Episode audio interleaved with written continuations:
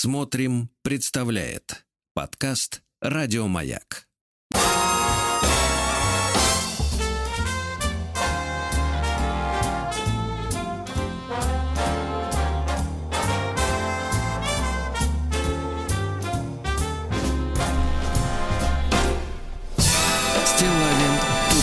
Тудей. Ну, на- ну, наконец-то, наконец-то на работу, товарищи. Доброе утро. На работу Владик. с удовольствием. Да, с чистой совестью, вот. С чистотой в сердце, в мозгах, правильно? Вот. Э, ну, Я очень вам рад, вот, Владик, очень. А я-то как вам рад, а? Вот и все мы рады. Нет, радые. Вот, говорите Да, правильно. да, радые. Родеу был такой в Корее, да. Слушайте, э, из, из- давайте из э, ин- интернет-юмора. Давайте. Я, вы знаете, вот э, приходится проводить много времени, чтобы э, изучать э, контент собственного телеграм-канала Стилавин Тудей одноименного. Э, потому что, э, знаете, вот как э, в жизни так получается, что ты вроде бы задаешь какие-то темы, да, для разговора. Например, вот один, одна из моих последних публикаций, вот свежих, э, была обнаруженная на просторах э, э, э, сервисов глобальной интернет-торговли э, ошейника для женщин с надписью «Бич».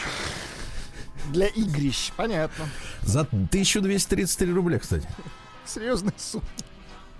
Для серьезных бич. Для серьезных игрищ, Да, да. вот, да. И, а, а вот люди начинают туда вести какие-то свои обсуждения, они уже в- уходят в какие-то дебри, да. В, своё прошлое. Да, да, и свое прошлое, грядущее, какие-то грезы им мерещатся. Ну, Вот интересный процесс. Э, Я на тему вот по, по- так, какого-то тотального контроля или управления, да, э, чаяниями масс, это всегда э, очень трудно э, обеспечить, потому что люди всегда э, идут дальше, чем им э, показали, это сказать, и даже не в то, не в, не в то направление, куда им ткнули пальцем. И в том числе э, мои подписчики там обмениваются разными шутками, юморами. Э, Вот. Э, Мне одно понравилось очень. Э, Не судите строго, друзья мои. Я понимаю, что, конечно, обязательно найдется человек, и, и не один даже, да, который уже эту шутку где-то прочел и скажет, что это уже старая шутка. Что это баян? Так? Да, но дело в том, что вы торопитесь куда-то. Мы? Нет, мы... Нет, не, не вы, они. Они торопятся куда-то. Они, Зачем? они, Ну, да, они да. Не надо подгонять коня вот э, раньше времени. Да, просто хоро- хороший. Мне понравился о- образ. Э, Я, я люблю шутки с тонкой филологической начинкой. Значит, не просто как бы как-то вот смешно и поехали дальше, а вот чтобы можно было поразмышлять. Шутка следующая. Ну-ка. Приделал папа Карло Буратине вместо одной ноги колесо Так. И пошло-поехало. Слушайте, ну хорошо, да. Хорошо, хорошо, Хорошо. да.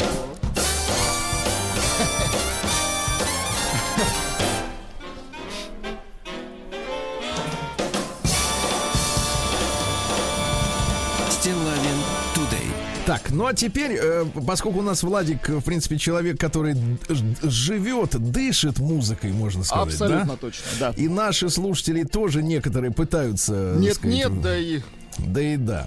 В унисон с ним, да, подышать. Хорошую историю я нашел на тему музыки. Благо, радио это то место, где можно проиллюстрировать, да? Э, значит, Где музыки что и я- место, да. да, просто э, когда передо мной открылась э, вот эта вот история сама по себе, да, основанная на нашей исторической рубрике, я готовил на выходных эту рубрику, она выйдет в эфир через полчаса. После зарядки, Ну, которую конечно, ждут. сначала Да, надо да. зарядиться, а Да, потом да, да. На, на хорошей рубрике разрядиться. Со да. стулами в При- кроссовках, да. Принять водные процедуры под нее. Попить водички, да. Да, и открылась мне история э, очень любопытная. Э, вот, давайте начнем, наверное, мы э, интригу оставим на финал, да, а начнем мы со следующего. Значит, э, э, есть такой певец Майкл Джексон. Был, да. Замечательный. Ну, вы знаете, был для тех, кто его, в принципе, лично видел. А для тех, кто его никогда, например, не встречал, и он и есть. Ну, хорошо. Согласны? Хорошо. Для кого-то и вы, в общем-то, в принципе, будете Были, существовать вечно. были. Нет, вечно, потому что, ну что, вот замечательный такой звукорежиссер, прекрасный. Вот. Так вот, и Майкл Джексон, значит, он не сразу стал таким, как мы его знаем. Э, Я имею в виду в эполетах и белым. Он, э, значит, был черным. Да, да. И и более того, был ребенком. Да. И вот когда он был маленьким еще мальчишкой, да, Джексон 5 была такая группа замечательная, да, и в 70-е годы, э, соответственно, они были звездами. Э, Я так понимаю, что папа э, изверг жестоко Майкла избивал, правильно? Ну, давайте так элегантнее. Наказывал. Мгм. Ну, наказывал за то, что он не совершал. Скорее так, да? Вот. И, значит, наказывал, наказывал, наказывал. И, и из-за этого Джексон был таким очень таким симпатичным и классным этим исполнителем, да? Вот. И, соответственно, э, а вот од- один из треков той поры, когда он был наказан ни, ни, за- ни, ни за что, да? Давайте мы сейчас послушаем чуть-чуть. Это вот прелюдия нашей большой истории. Давайте. Песня называется You've Got a Friend, да? Мгм. Да. Ну, давайте послушаем. Хороший.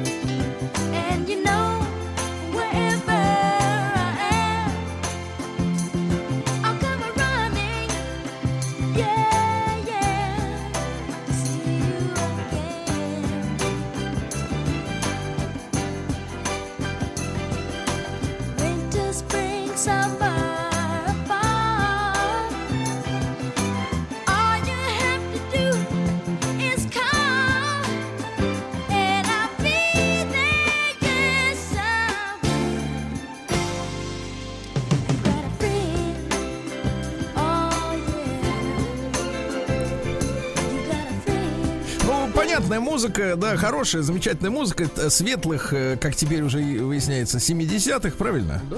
Вот, э, Джексон поет про то, что если тебя э, как бы не прет, то главное, приди, и у тебя есть друг, и я сделаю тебе зашиб...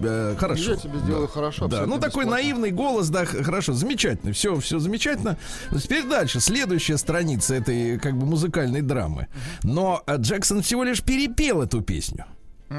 Потому что в оригинале ее сочинил, вообще надо об этом человеке несколько слов сказать, а, Джеймс Тейлор. Это, он до сих пор живой. Вот, это, в принципе, на американской эстраде воплощение вообще и породитель жанра э, э, певец-песенник. Ну, то есть он и сочинитель, сочинитель и исполнитель одновременно, да, потому что, в принципе, в Америке э, в любой сфере свою работу должен делать отдельный Ну специалист. да, там такое разделение труда. Ну это, Да, то короче, есть Игорь отдельно. Николаев американский, да-да-да. Ну, Нет, Игоряша тоже поет. Нет, ну я имею в виду поэт-песенник. То есть он и сочиняет, и поет. Ну, то есть одновременно. Вот э, Игорь как раз подходит. А Да, Майкл но, но Джексон- иногда не себе, потому что, например, 3 сентября он написал стихи, да, но он эту песню не Нет, исполняет. нет, да. да, да, да. А здесь Джеймс Тейлор, да, он э, поэт-песенник э, и, и поэт, и композитор, и сам исполнял свои песни. Ну вот вы сейчас послушали, как Майкл Джексон эту вещь сделал, да? А теперь вот давайте послушаем оригинал, э, значит, после исполнения которого не только Джексон, но и многие другие замечательные американские исполнители, вокалисты брали этот трек и переделывали под себя, да? Ну давайте оригинал.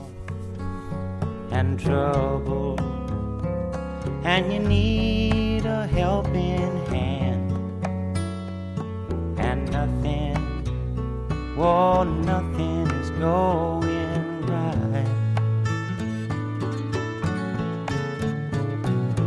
Close your eyes and soon I will be there to brighten up even your darkest night. Ну да.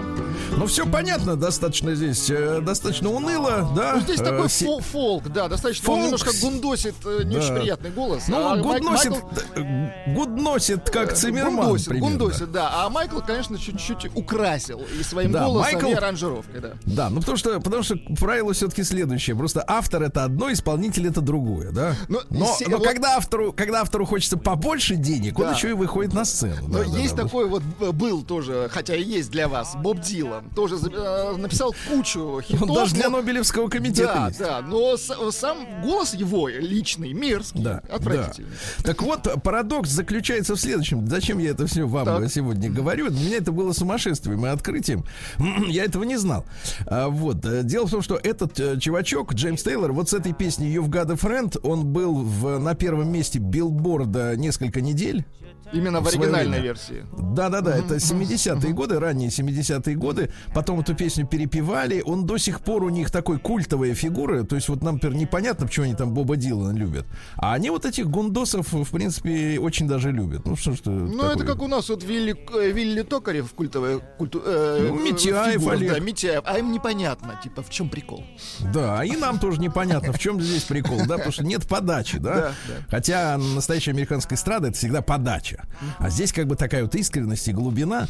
Так вот, прикол заключается в том, что Джеймс Тейлор был настолько э, популярен и настолько любим э, народом, что родившаяся сегодня, э, значит, в 1989 году американская звезда Тейлор Свифт Даже суперстар, наверное, да. Мгм. получила свое имя, потому что ее родители фанатили от Джеймса Тейлора и дали девочке в виде имени фамилию, Фамилию. Джеймса Тейлора. Вот это, это вообще парадокс. Удивительно, Сейчас, сейчас, сейчас можно увидеть девочек, которым дают имена Яблоко или, ну, Apple, например, да, там, или еще какие-то такие... Симба. тоже Си, ну, к этому я почти уже привык.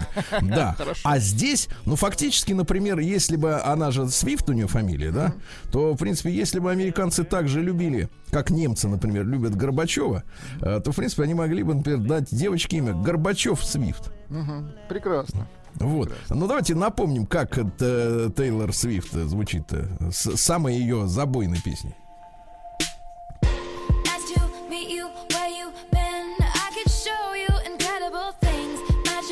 Nice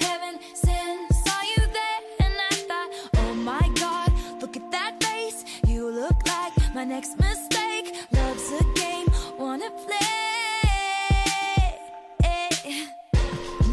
Примерно понятно, да. Примерно понятно, да. Смотрите, девочки дали в виде имени и фамилию э, другого исполнителя. Видите, и как судьба выстрелила, сделала ее тоже суперзвездой. Но она такая девица-то породистая, 178 сантиметров роста, ножище длиннющие. Ну, Вы надо видели? признать, что она действительно очень талантливая, одаренная, потому что голос у нее шикарный. Но сама вот эта подача, культура, вот этот поп-кантри, на самом деле, вот ее стиль. ну, Да-да-да, ну, это поп-кантри. к- это- это- к этому нужно, конечно, Ну, привыкнуть. такая же дрянь, как и сам Джеймс Тейлор, правильно? С вашей точки зрения.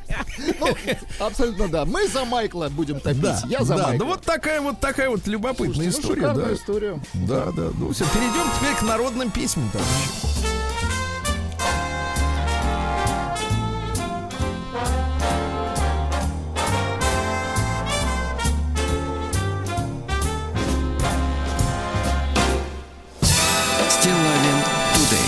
Так, ну у нас, естественно, есть э, письмо от э, мужчины прекрасного.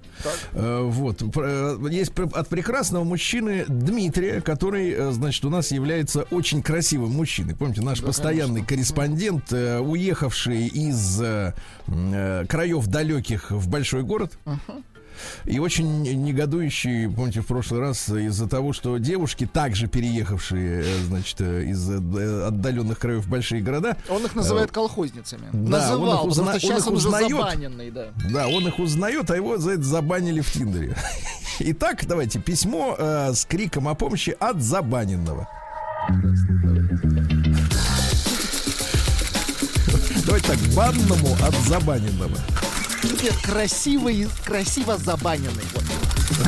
Приемная нос. Народный омбудсмен Сергунец.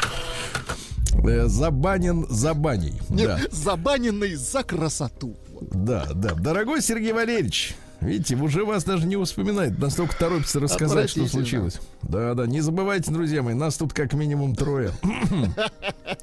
Пишет вам снова очень красивый мужчина. Хочу поделиться вопиющим случаем применения двойных стандартов осознанной женщиной. А вот надо еще ввести новый термин. Опознанная женщина. Например, например, я опознал ее как женщину. А? Да, нормально. Этот случай произошел со мной лично около недели назад. Видите, человек неделю вынашивал и наконец. Томился, э, понимаю. Да. Сперва вступление.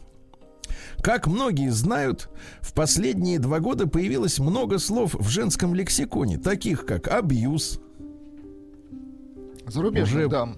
Да, менспрендинг, э, я бы сказал менспрединг, но, в общем-то, Диме неважно. виднее, да. А, вот это уже для меня за гранью. И обесценивание. Ну, это единственное русское слово.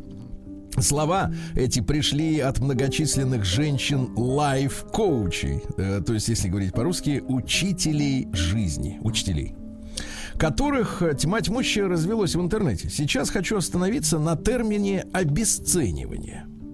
Дело было в кальянной. Погодите, для кальяна нужна другая музыка. а ну, Слушайте, а что за дамы ходят в кальянную дуть? Те, кто любит курить. Кальян, кальян, да. Давайте, кальянная. Дым Да. пошел. Дым пошел, да, дым коромыслом.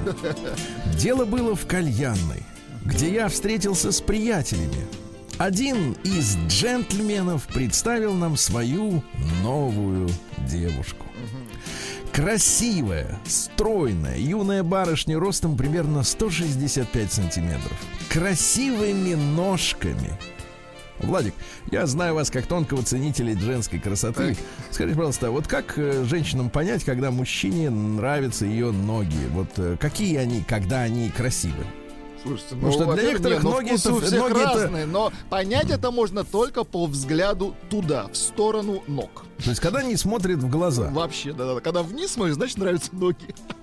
Давайте так, девчонки, если мужчина не смотрит в глаза, Глаза. но глаза мужчины видны, значит, он смотрит на грудь. А если он смотрит вам на ноги, то глаз его не видно. Вот такая схема, да, нормально, рабочая. Хорошо. Да. Так вот, юная барышня, ростом примерно 165 сантиметров, красивыми ножками и каре. Да, класс. Нет, нет, не каре ягненка, мой мальчик, просто каре. Итак, смотрите, я делаю упор на следующую э, сентенцию. Юная барышня. Дальше следующая фраза. Возрастом 35 лет в разводе. Юная 35-летняя. В разводе. Разведеночка. Да класс. Так. Что значит разведеночка? Ну я ласково, ну хорошо, в разводе. Зачем нагнетать вот это? В разводе. Ну, я даже нет, я про 35 и про юную. А, так я про 35 даже... Наверное, витамины пьют. Там для нас там, это кальций ребе- D3. Сергей Валерьевич, для нас это ребенок 35 лет. Да, ребенок, которому страшно подойти, потому что могут обвинить в педофилии. Вы это хотите сказать? Да-да-да. Так, Как она сказала, детей у нее нет, но зато есть. Ну-ка, сейчас вот после очередной, да. да. ну-ка. Кот. Кот. У нее есть кот. Не актер кот, а просто кот. Сейчас почему-то каждая первая так оригинально шутит про детей и котов. Ха-ха, пишет очень красивый мужчина. Не смешно. Не смешно. Девушка это из числа осознанных. А я таких просто обожаю. Ну что ж, давайте развязку этой драмы дослушаем Любопытно, завтра. конечно, как пойдет Очень дело. любопытно. В кальянной, в дыму, а? А представляешь, взять девушку с котом, а? Это класс. А потом и кота, да? Нет, не будем кота на завтра.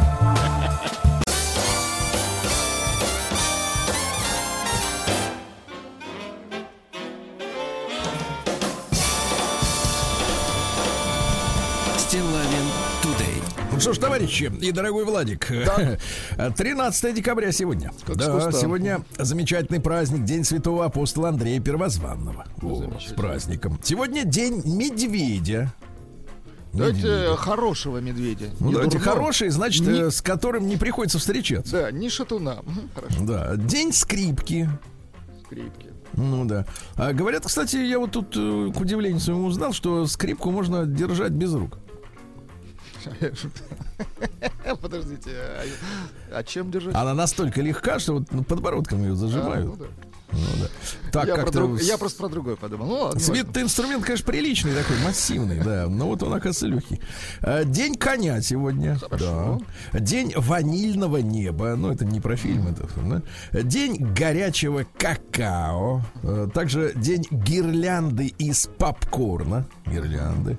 А, День под названием «Подружись с патологоанатомом». Ну Вот, видите, так как. себе, мне кажется, дружок. Да, но для тех, кто не хочет дружить, у них праздник живота сегодня. Да, ну и русский народный праздник Андрей Зимний. Да, вот э, слушали, как и накануне, воду.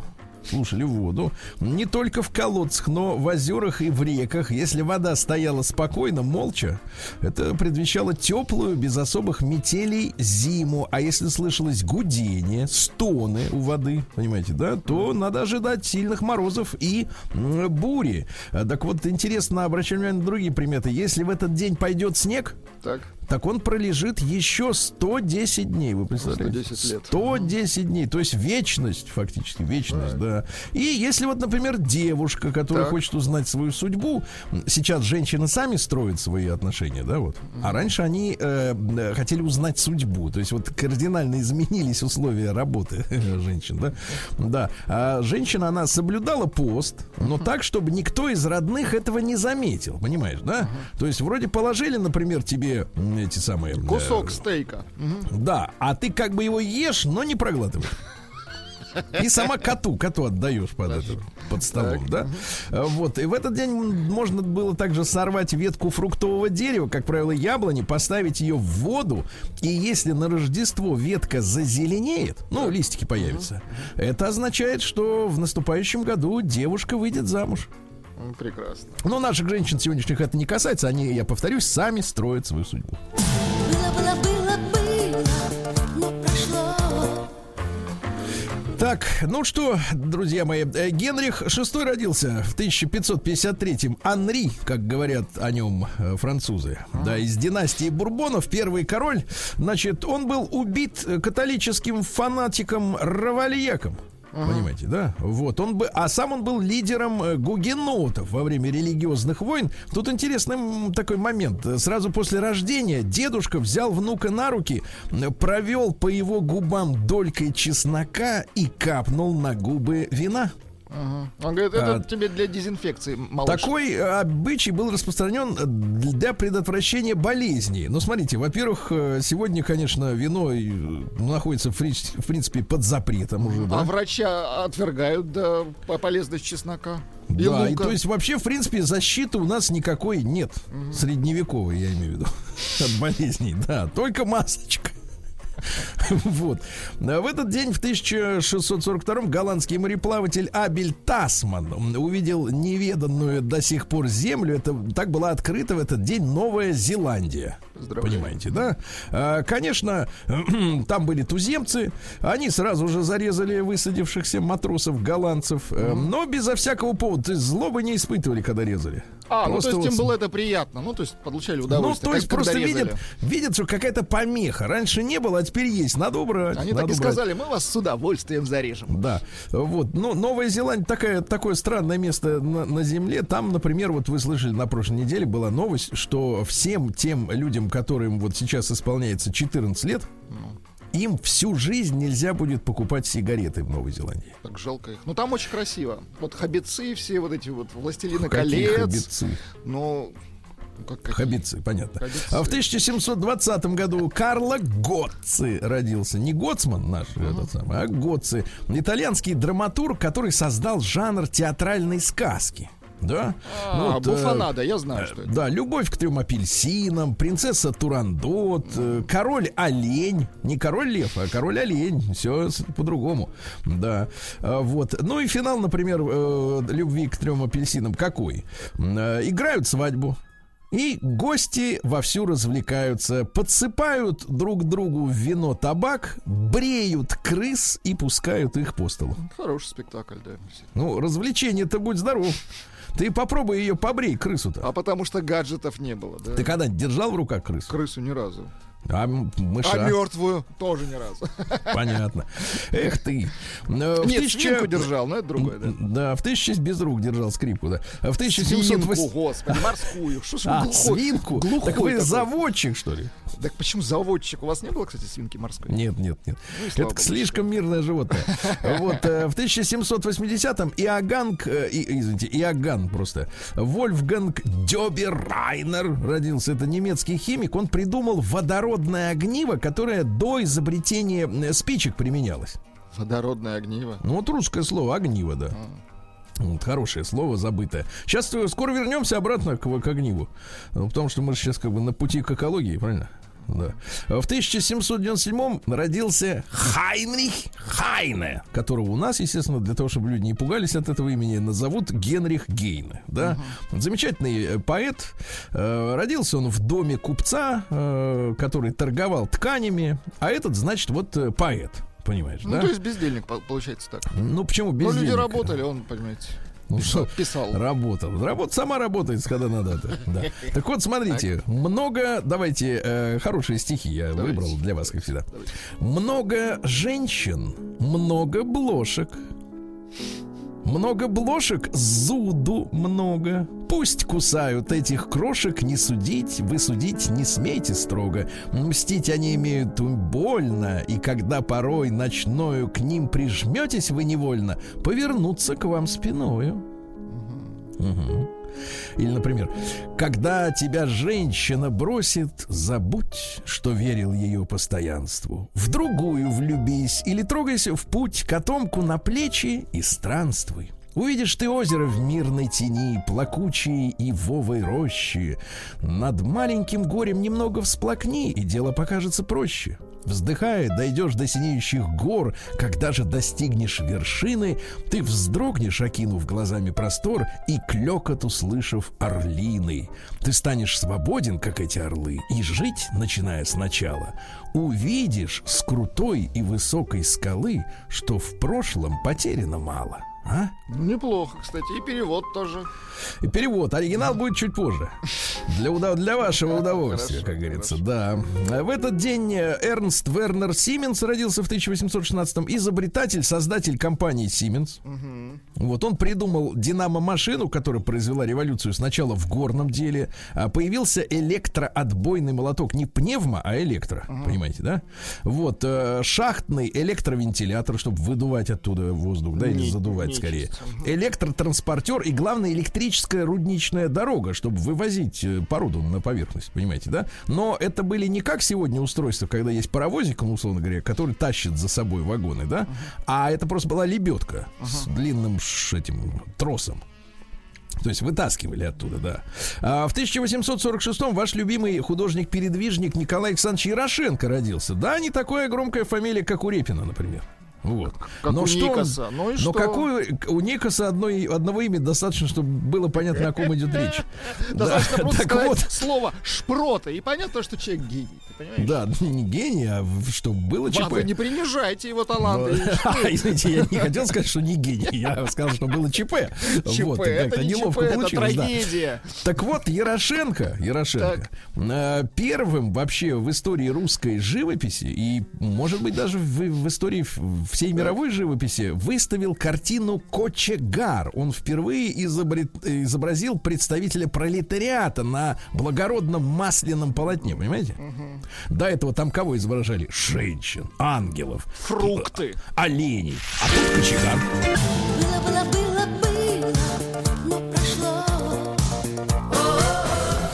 Да, да, друзья мои, Валерий Яковлевич Брюсов в этот день в 1873 э, году родился. Тоже вот в купеческой семье, да. Все торговали, он говорит, а я буду писать, буду писать, да. Вот давайте я вам э, строки-то прочту. Да. Сегодня, сегодня, как странно, как странно, приникнув к окошку, смотрю я во мглу. Тяжелые капли текут по стеклу, мерцание в лужах, дождливо, туманно. Сегодня, Сегодня одни и вдвоем притворно-стыдливо прикроются глазки, и я расстегну голубые подвязки. И мы, не смущенные руки сплетем, мы счастливы будем, мы будем безумны, свободные, сильные, юные, мы. Деревья бульвара кивают из тьмы, пролетки по камням грохочет бесшумно. О, милый мой мир, вот Бадлер, вот Верлен, вот Тютчев, любимые верные книги. Меняю я вас на блаженные миги. О, вы мне простите коварство измен. Прощайте, прощайте сквозь дождь, сквозь ненастье. Пойду, побегу, как безумец, как вор. И в лужах мелькнет мой потупленный взор, Угрюмый и тусклый огонь сладострастия. О, а? боже, хорошо. Стихотворение называется «Измена», кстати. Изменщица пришла к нему, понимаешь? Вот такая вот история. Ну, тут есть хорошие стихи, если будет время, я вам еще почитаю. Николай Николаевич Духонин в 1876 году родился. Генерал-лейтенант, последний главнокомандующий, верховный главнокомандующий дореволюционной русской армии, уже, к сожалению, разваливавшийся, которого просто разорвали, разорвала матросня. М, Вот на перроне, помните, когда за ним приехал э, так сказать, Крыленко, э, вот, э, революционные солдаты и матросы просто человека разорвали физически. Вот так вот. В 1903 году Евгений Петрович Катаев э, родился. Но он говорит, я Катаевым не буду, буду Петровым. И вместе, с, и вместе с Ильфом они, соответственно, вот. То есть Начали надо бы писать. Ильф и Катаев, понимаете, да? Вот. Ну а что, замечательный писатель, да, и книжки. Правда, мы уже сейчас не понимаем большинства приколов, э, которые были очень э, своевременны, да. Это же была сатира на текущую ситуацию. Ну, Вот. Но, как, но хорошая литература, она даже вот без, э, так сказать, контекста позволяет наслаждаться, да. Ростислав Янович Плят родился в 1908 году, замечательный наш актер. Шикарный, да. Да, в Ростове-на-Дону родился. М, Вот в этот день, в 1922 году, первый Закавказский съезд Советов в Баку э, преобразовал э, созданный в марте того же года Федеративный союз социалистических советских республик Закавказья в единую Закавказскую социалистическую федеративную республику. И до 1936 года никаких отдельных Грузий, вот, Армении и, и, так сказать, Азербайджанов не было. Была единая вот Закавказская, республика. Мгм. Да. А, сегодня у нас э, в 28-м году, в 27-м Леонид Васильевич Марков, замечательный народный артист Советского Союза, и в, в фильме «Мой ласковый и нежный зверь», и в «Гараже». Он озвучивал Билли Бонса в «Острове сокровищ». И не только озвучивал, но и играл. Вот. В 30-м году Николай Николаевич Рыбников, э, замечательный, на что же актер, вырос он в Сталинграде. Вот, э, ну, пик его популярности Пашева попал на там 50-е, да, там, 60-е годы, потом его мало брали в кино, к сожалению. Вот, э, да. В, э, сегодня в этот день, друзья мои, в 48-м году Тед Ньюджент родился, американский рок-музыкант. Есть у нас Ньюджент? Понимаю. А в 48 году родилась, и мы помним ее, конечно, прекрасно, Людмила Петровна Сенчина. Замечательная, нежная, красивая, талантливая. Хоть проверьте, Хоть проверьте. но вчера приснилось мне, Ну и песня, песня принц шикарная. за мной примчался. Принц примчался во сне, понимаете, да? Там ему, кстати, и место. Во сне. Э, в 1969 году началось строительство Камского автомобильного завода, друзья мои. Вот. Э, КАМАЗ, правильно? Да. Вот. Теперь по, по- по пустыням. Мгм. Да, катаются. и не только. В 69 году Мурат Насыров родился, помним его, естественно. Да, трагически ушел из жизни.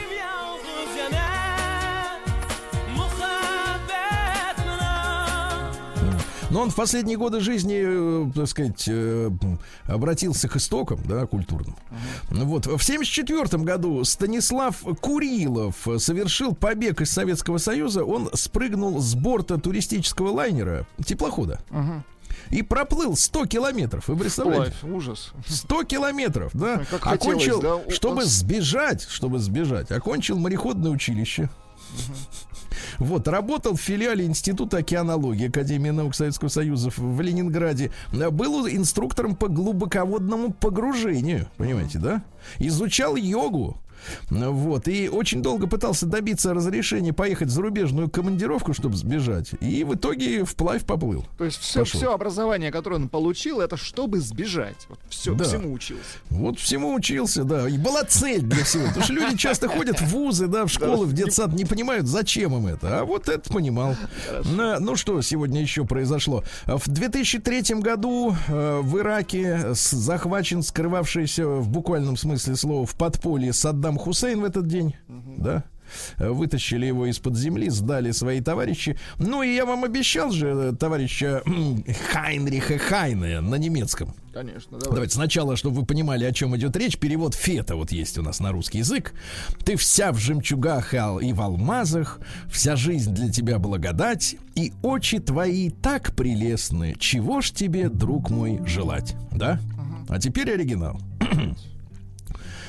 Du hast Diamanten und Perlen, hast, hast alles, was Menschen gebär, be, begehren, und hast die schönsten Augen. Mein Liebchen, was willst du mehr? Auf deine schönen Augen hab ich ein ganzes Heer. Von ewigen Liedern gedichtet. Mein Liebchen, was willst du mehr? Будто какой-то рассказ, да, юмористический читаете. Ну, совершенно другие впечатления, да? Абсолютно. А по-русски как, смотрите, очам твоим прелестным давно менять... э, а, да. Очам твоим прелестным дано меня было терзать, и ты меня ими сгубила, чего ж тебе, друг мой, желать? Да.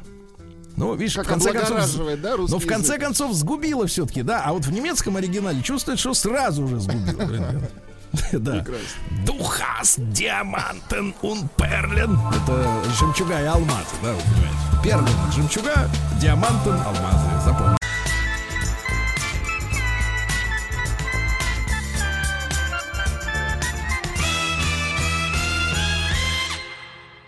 Стилавин Тудей.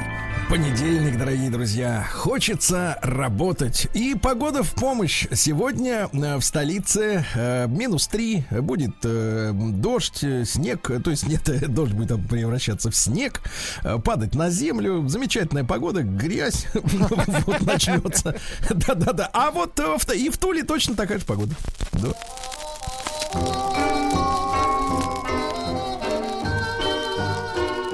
Чтобы песней своей помогать вам в работе, дорогие мои.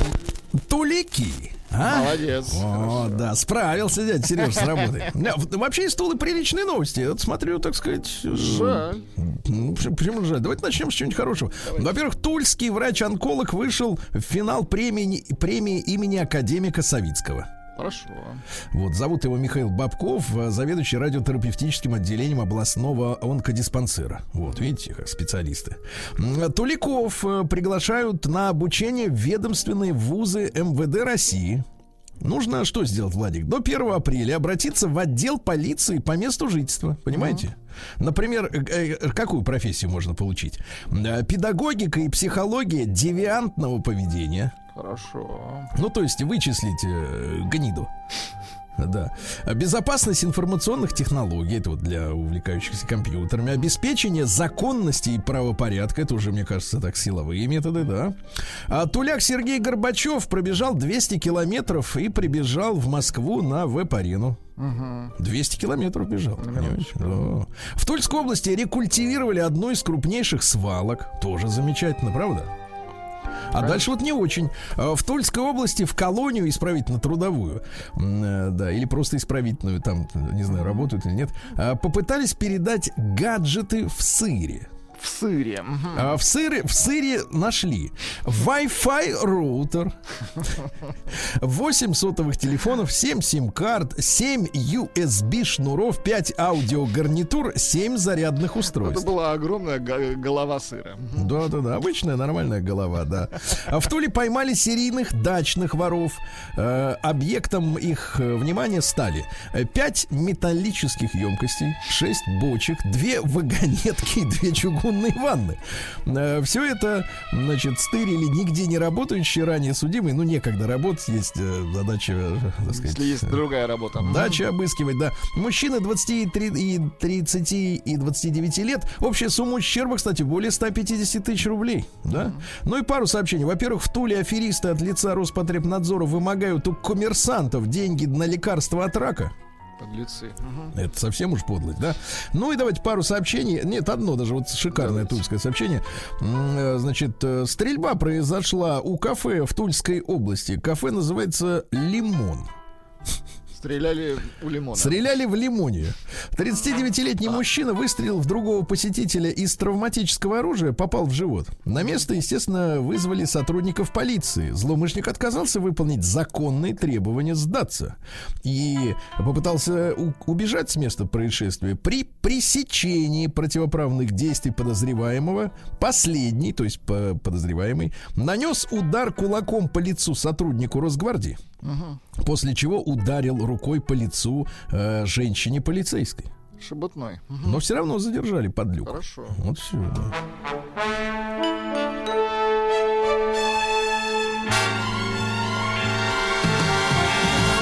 Стилавин Today. Так, ну что же, москвичей предупредили о щипачах в подземных переходах, товарищи. Щипачи вышли на дорогу, на Нет, тропу. нет, давай так, рубрика «Щипачи и москвичи». Дорогие мои, Мои щипачи. Да-да, очень дорогие, кстати говоря. Телефоны, да, осторожно. Испанский журналист, побывавший в Москве, раскритиковал российские барбершопы, ну это парикмахерские для мужчин, за чрезмерную токсичную маскулинность. А, Испанский журналист, видимо, привык к сладенькому. Написал в журнале, э, в газете «Эль Мундо», мир в переводе, да, а, что парикмахерские для мужчин в России трещат от тестостерона. Журналист рассказал, что видел там боксерские груши, флаконы в виде бутылок виски, а также фотографии суровых бородатых мужчин и татуировки в стиле «сделано в Магадане». Да, ну, не Ну, понравилось это ему. вопрос дизайнера. Не понравилось, да. А, российский путешественник и исследователь Федор Конюхов назвал людей, которые говорят о так называемом выгорании и депрессии, бездельниками и посоветовал им наконец-то чем-то заняться. Молодец. Например, если вы жалуетесь на уныние, можете пойти работать на стройку. Там быстро это все из вас вытравят. Конюхов подчеркнул, что путешествия, которыми он занимается всю жизнь, да, не могут вылечить человека от уныния, поскольку невозможно убежать от себя и своих проблем в горы или в океан. Вот какие Дело мудрые слова. говорит, да. Да. Врач рассказал, как по фотографии со вспышкой можно обнаружить э, рак. Любопытная история. Короче, э, ты же знаешь, Владик, как фотограф, есть такой эффект красных глаз. Да, конечно. Ну, когда вот дно глазное, оно красным выглядит на фото со вспышкой. Так вот, если один глаз красный, а другой нет, значит проблема. Вот так бывает, да. А физики выяснили, что вода может оставаться жидкой и при минус 44 градусах. Но знаете, в чем секрет? Ну-ка. Они исследовали жаб, которые, вы знаете, да, они же уходят в спячку, а внутри клеток же есть вода. Так вот она Иначе- не замерзает, да? Так вот, э, э, секрет в том, что капля должна быть очень-очень маленькой, находиться на, малень... на мягкой поверхности, и тогда до минуса 44 вода остается водой. Представляете? Удивительно. То есть жаба при минус 50 точно не выдавит, не выживет, да. А, треть россиян опасается электронных паспортов. Ну а чего же их опасаться-то? Да. А более 40%, кстати, не видят рисков в использовании. А при этом оформлять э, такой документ сразу после появления возможности готовы 11%, а 27% собираются сделать это когда-нибудь потом. Когда-нибудь потом, да. А Пассажиров нижних полок, вот опять продолжается, так сказать, э, жизнь на колесах. А Пассажиров нижних полок поездов РЖД могут обязать уступать место у стола. То есть сейчас непонятно. Вот люди, которые едут снизу, они говорят, я буду сидеть у стола, Ну а да, ты да, там, да. харчуйся где хочешь. Наверху, Так вот, ну, обяжут следующее. По утрам и вечерам 30 минут на прием пищи у стола. В обед час. И знаете, как это в, в шахматах такие часы поставить, все время пошло. Давай. Да, да, да, так и будет. Ешь. А биологи выяснили, что некоторые динозавры э, были разноцветными. То есть у них руки могли быть синими, а спина зеленой. Или наоборот. Ну да, а хвост вообще мог быть красным, да. В коже человека нашли вещество, которое отталкивает постельных клопов. Э, Дело в том, что, э, друзья мои, клопы ведут ночной образ жизни, вы их не видите поэтому, пользуются разного рода сенсорными сигналами, чтобы безошибочно обнаруживать хозяев людей в полной темноте. Э, После того, как они откармливаются на вас, они же едят человеческую кровь. Понимаете, да?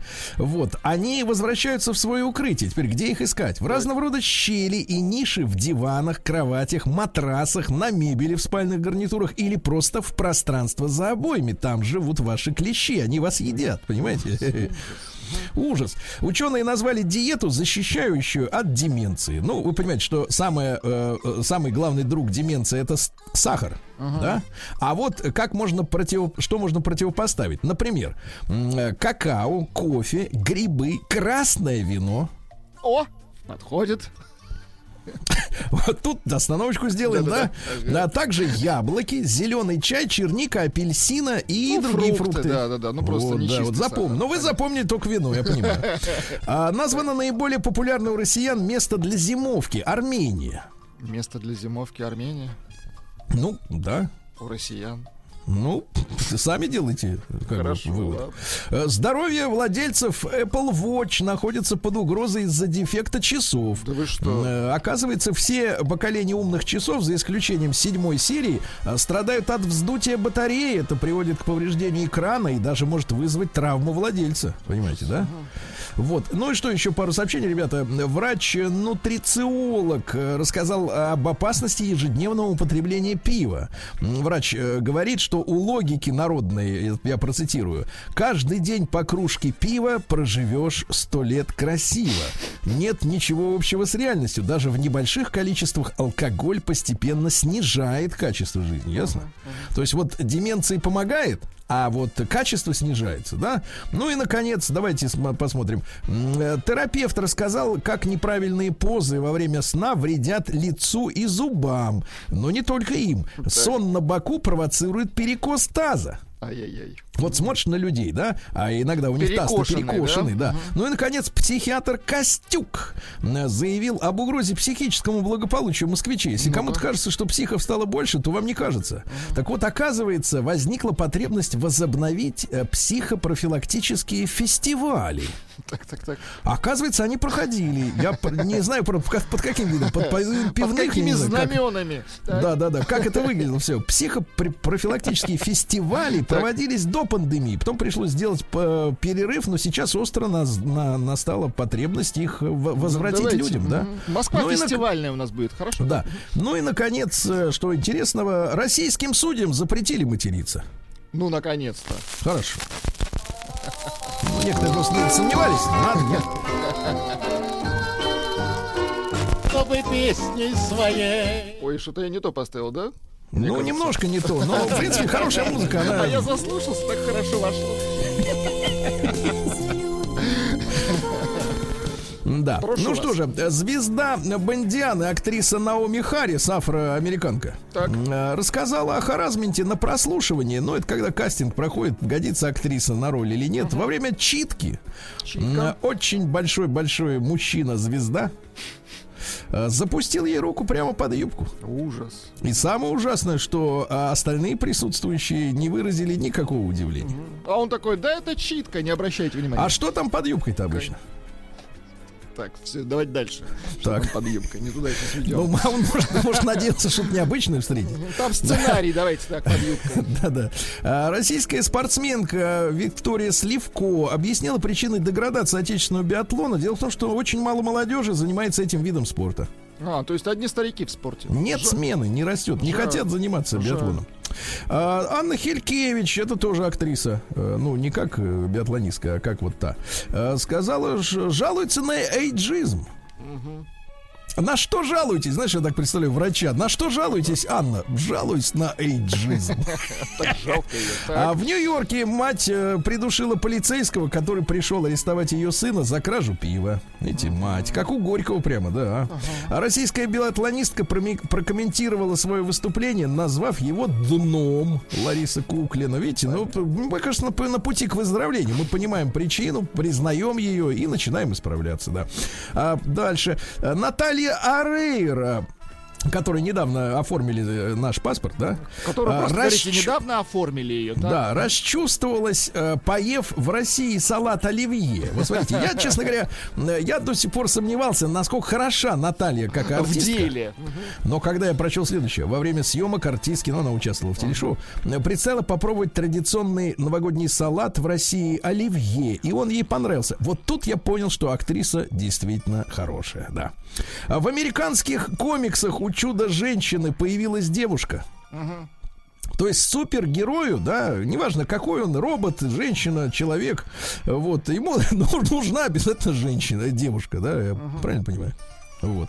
А жена подозреваемого в хищении 300 миллионов рублей депутата Латышева а, а, рассказала, откуда золотой дворец-то взялся. Ну-ка, Дело в том, что вся мебель на самом деле старая. Супруги покупали ее на распродажах, недорогую лепнину заказывали из ростовской мастерской и сами клеили на потолок Ну, понятно. Ну, руками. собрано со свалок. Они все свозили со свалок. Да, кому-то вот- не пригодилось Да, уже. поэтому- поэтому Дальше ужас. Э, Женщина в, Нью- в Уэльсе, это Великобритания, накормила мартышку кокаином и попыталась смыть ее в унитаз. Понимаю. Слишком занятая на работе женщина 24 лет во Флориде подарила партнеру секс с другой женщиной на Рождество, оплатила услуги. Какая Понимаете? грязь. Вот тут вместо меня есть человек, он отработает, да. Ну, перейдем к капитализму. да. Хотя и это капитализм, конечно.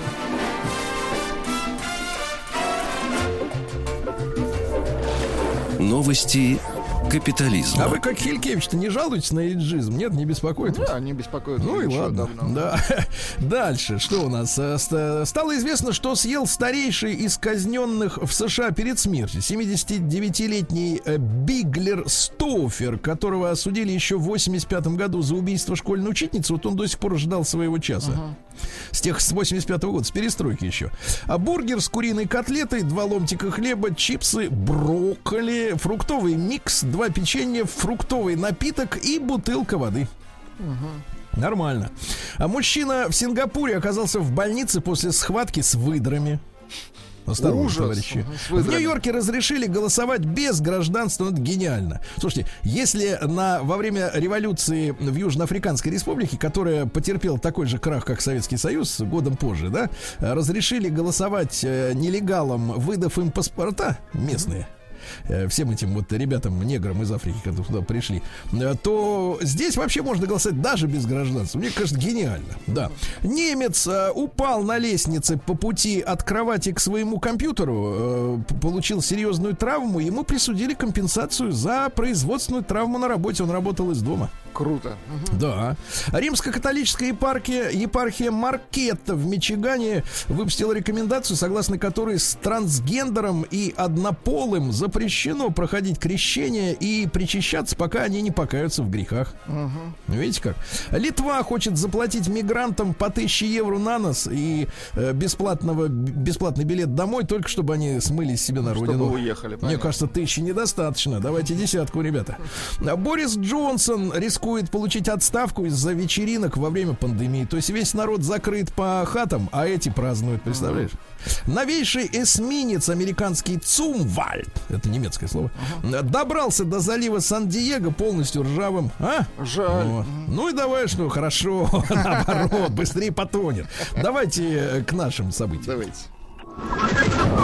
Цумвальд. Буль-буль-буль.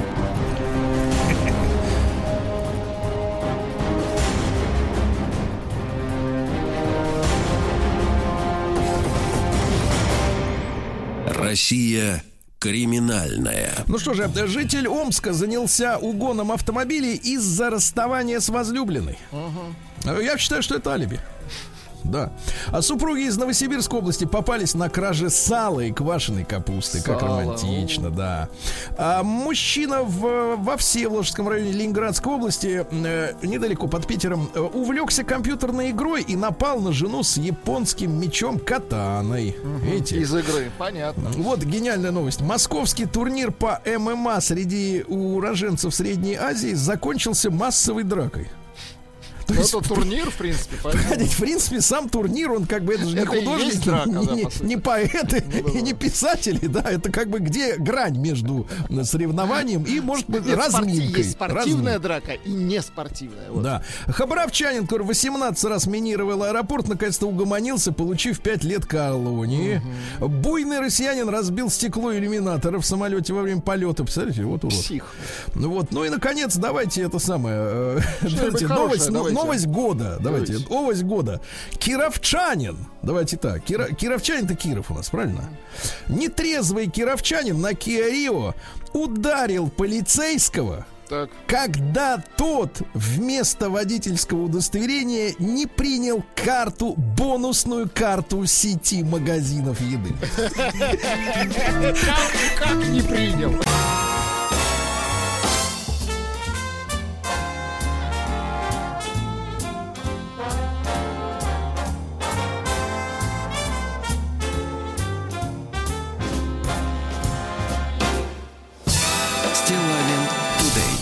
Да, товарищи, до Нового года остается совсем-совсем мало времени, да? Правильно, Владик? Да. По- Вот погода новогодняя. Теперь надо, главное, создать настроение новогоднее. Новогодняя жижа на улице Москвы. Да, да, да. Жижу не трожь, это наше все, это наше достояние.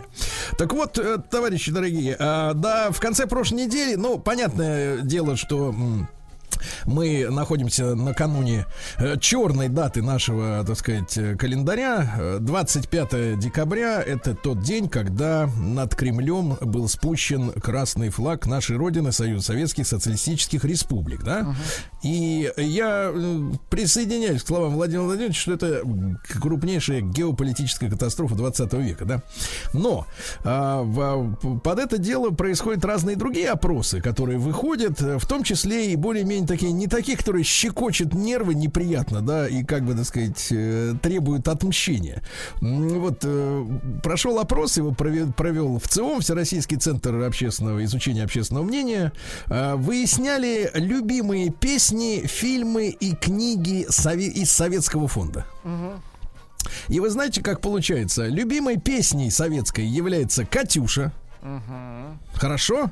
Очень хорошо, действительно хорошая песня, да. Гимн Советского Союза. Ну, музыка у нас, слава богу, та же. Вот тут, э, значит, вспоминать долго не придется. Ну, слова немножко надо вспомнить другие. Но так, в принципе, по теме так же.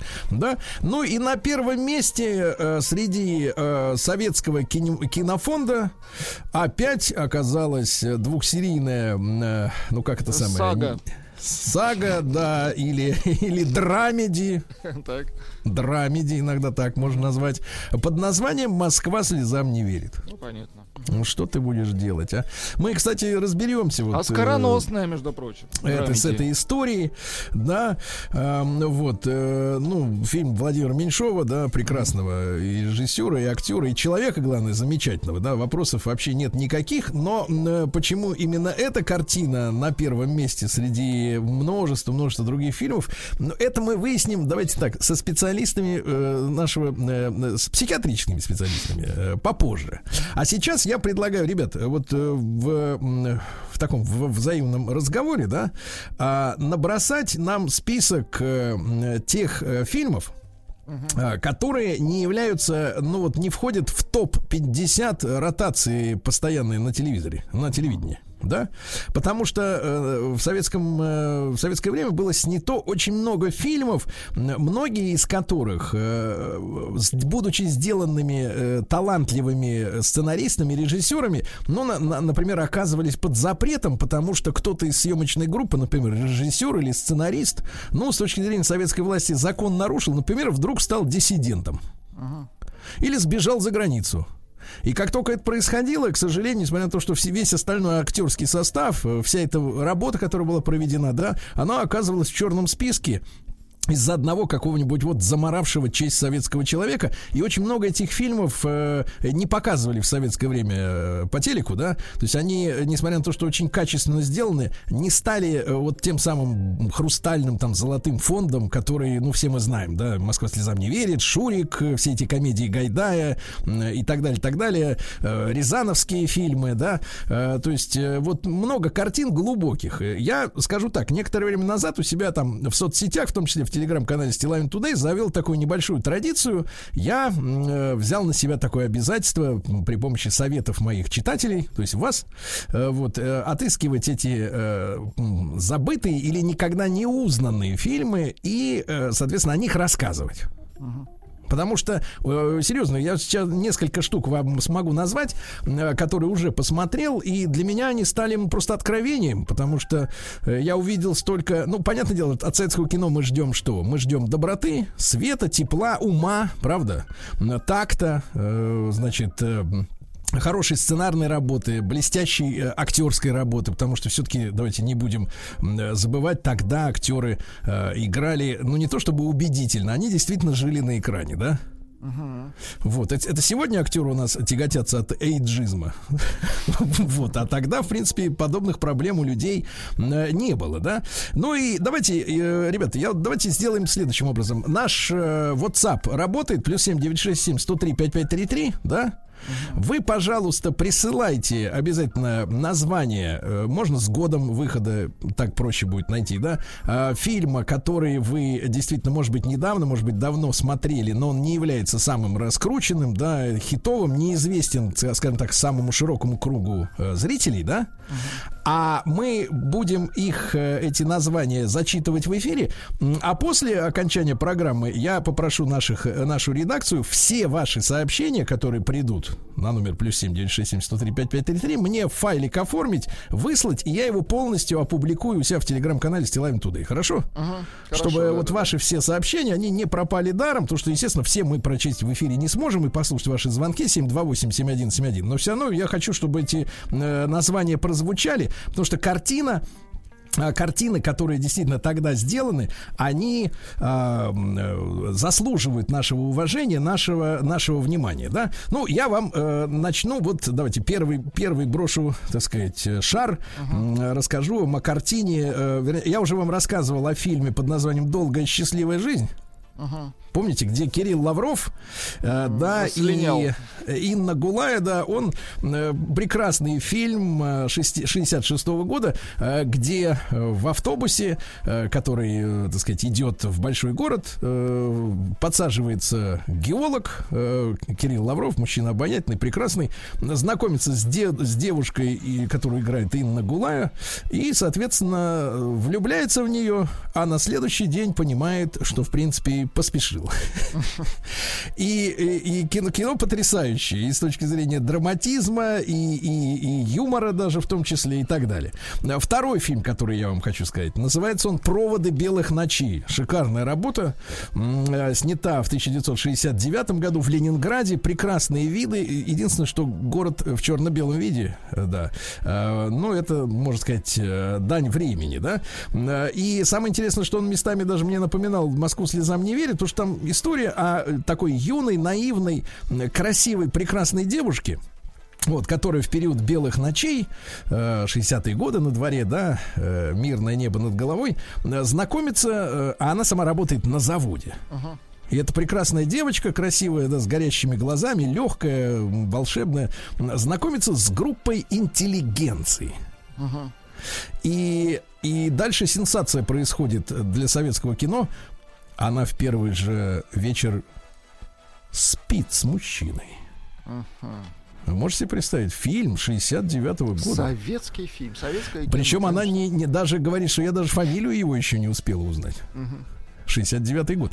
Да. Ну а потом что? Потом оказывается, что э, этот самый женишок, ну не женишок, а молодой человек, но он как бы, как и положено, как говорится в кавычках, всем молодым людям, в том числе интеллигенции тоже, ничем не, не хуже и не лучше остальных.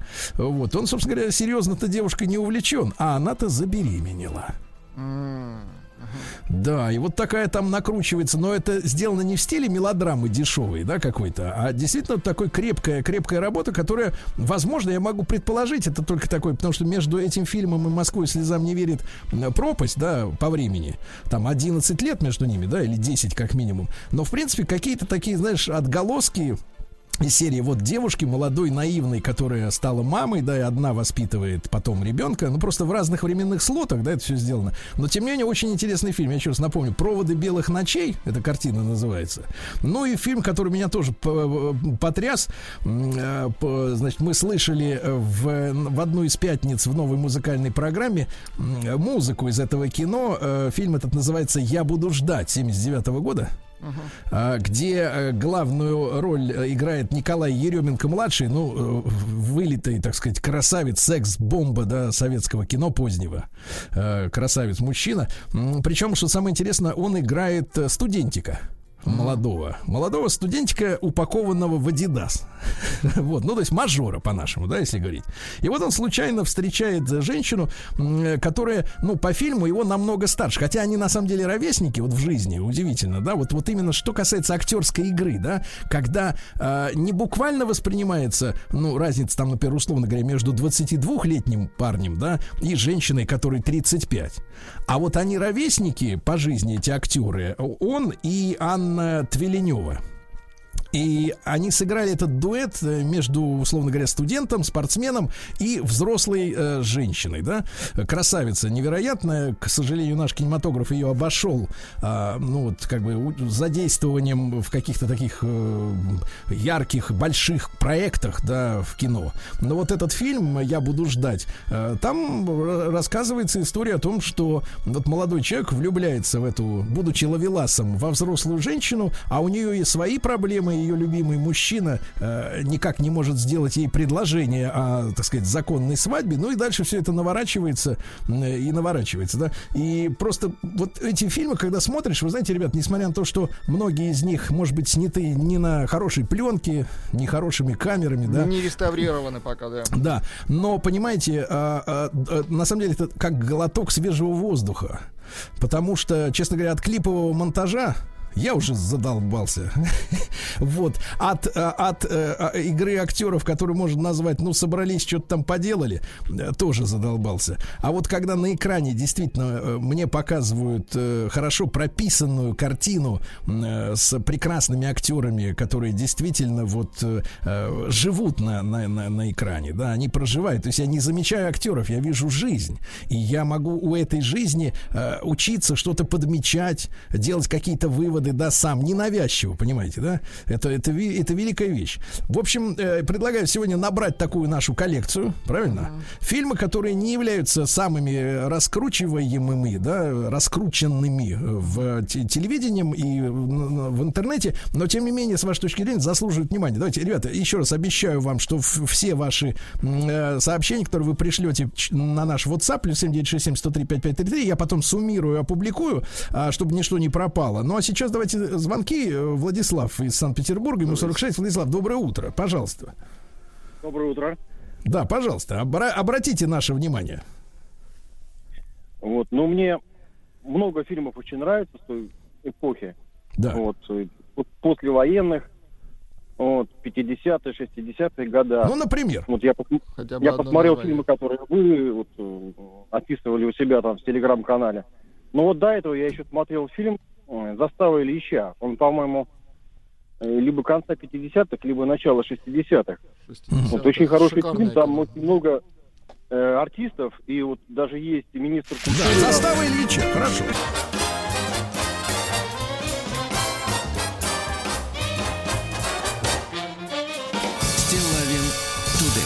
Итак, э, в преддверии 30-летия э, завершения э, существования Советского Союза в ЦИОМ спросил свои, ну, наших граждан, какие фильмы, какое кинонаследие считается самым ярким, самым классным, самым любимым. Москва слезам не верит на первом месте. Но есть огромное количество фильмов, которые заслуживают внимания и, более того, были забыты еще в советское время, да, и не, не так часто показывались. Давайте ваши звонки, ребят, ваши сообщения.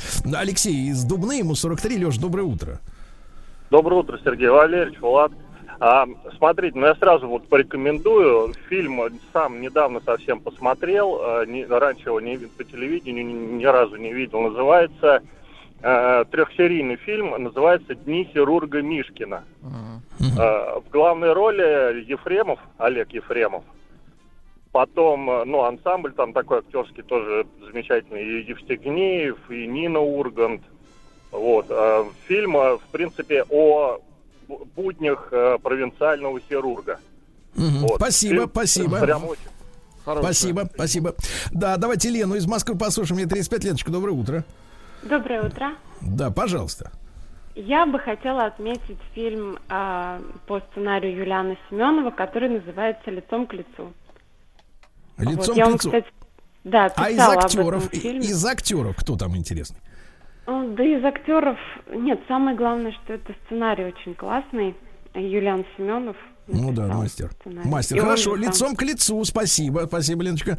Да, Александр из Новосибирска, послушаем, ему 37. Саша, добрый день. Сергей Валерьевич, Владислав, Да. добрый день. Да. Да, я бы хотел порекомендовать э, вот фильм «Криминальный квартет» 89 года. Мне очень нравится этот фильм. Там снимается молодой Караченцев, Михаил Щербаков.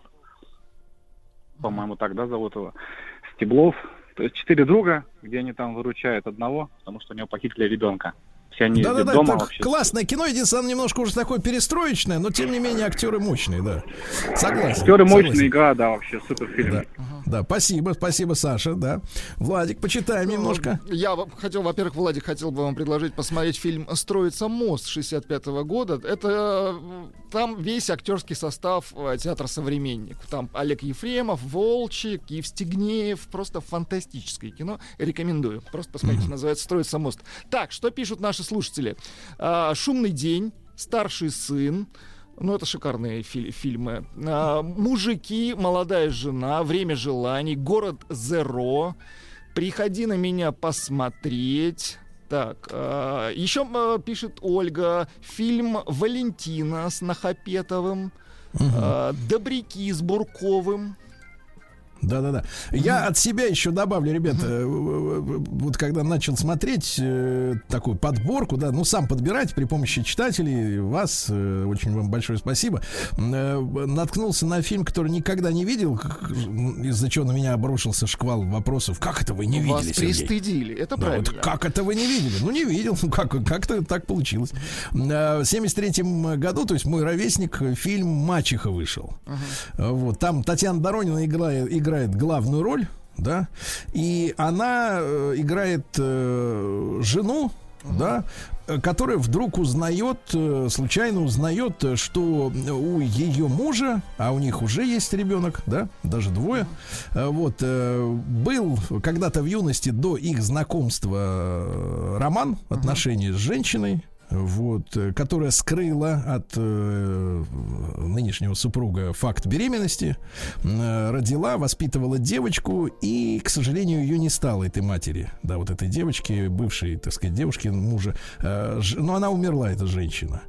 И вот э, люди принимают непростое решение, ну как непростое, э, так-то, по- по- если по совести простое, но, так сказать, не всегда это просто в жизни получается, принять решение эту девочку забрать в свою семью. Ну и дальше драма, там особенно фактурная, ну, невероятно фактурная эта теща, которая, которая, э, значит, абсолютно против э, вот прихода ребенка, да, в, в семью. Ну, ну, все это, понимаете, вроде все просто, как бы сюжет-то незамысловатый, но так элегантно все сделано, так замечательно сыграно, что действительно вот смотришь и радуешься. Э, Радуешься в первую очередь э, за себя, потому что вот удалось посмотреть настоящее хорошее кино. Э, Еще раз напомню, Мачеха 1973 год. Давайте Лию послушаем из Москвы. Лия, доброе утро. Алло, доброе утро. Я хочу сказать, что я хотела бы отметить три фильма, которые мне очень нравятся.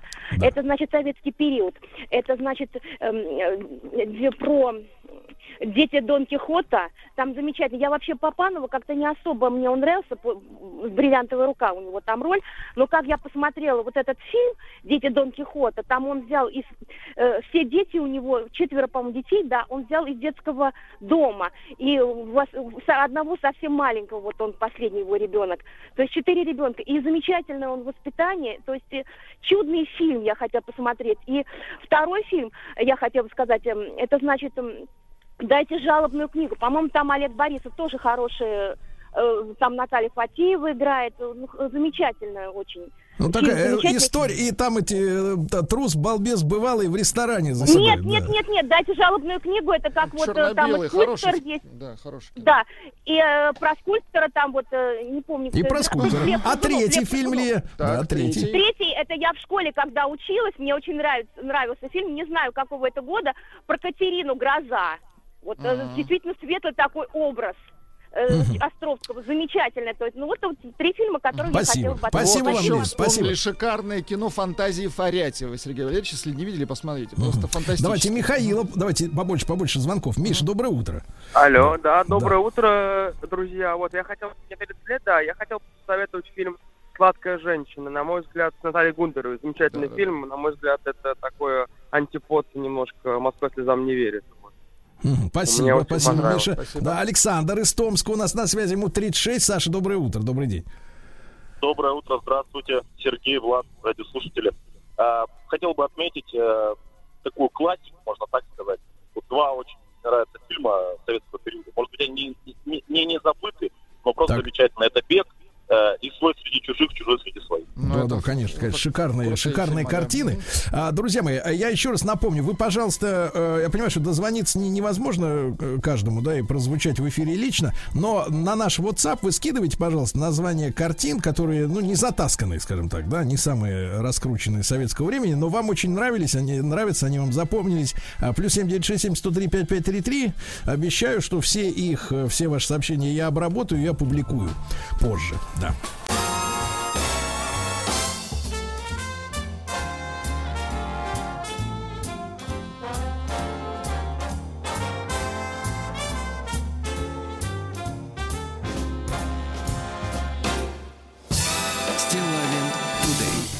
Конечно, если Стилавин Тудей, то, конечно, принято говорить Катюша, да? Вот, на- наверное, так немножко, да?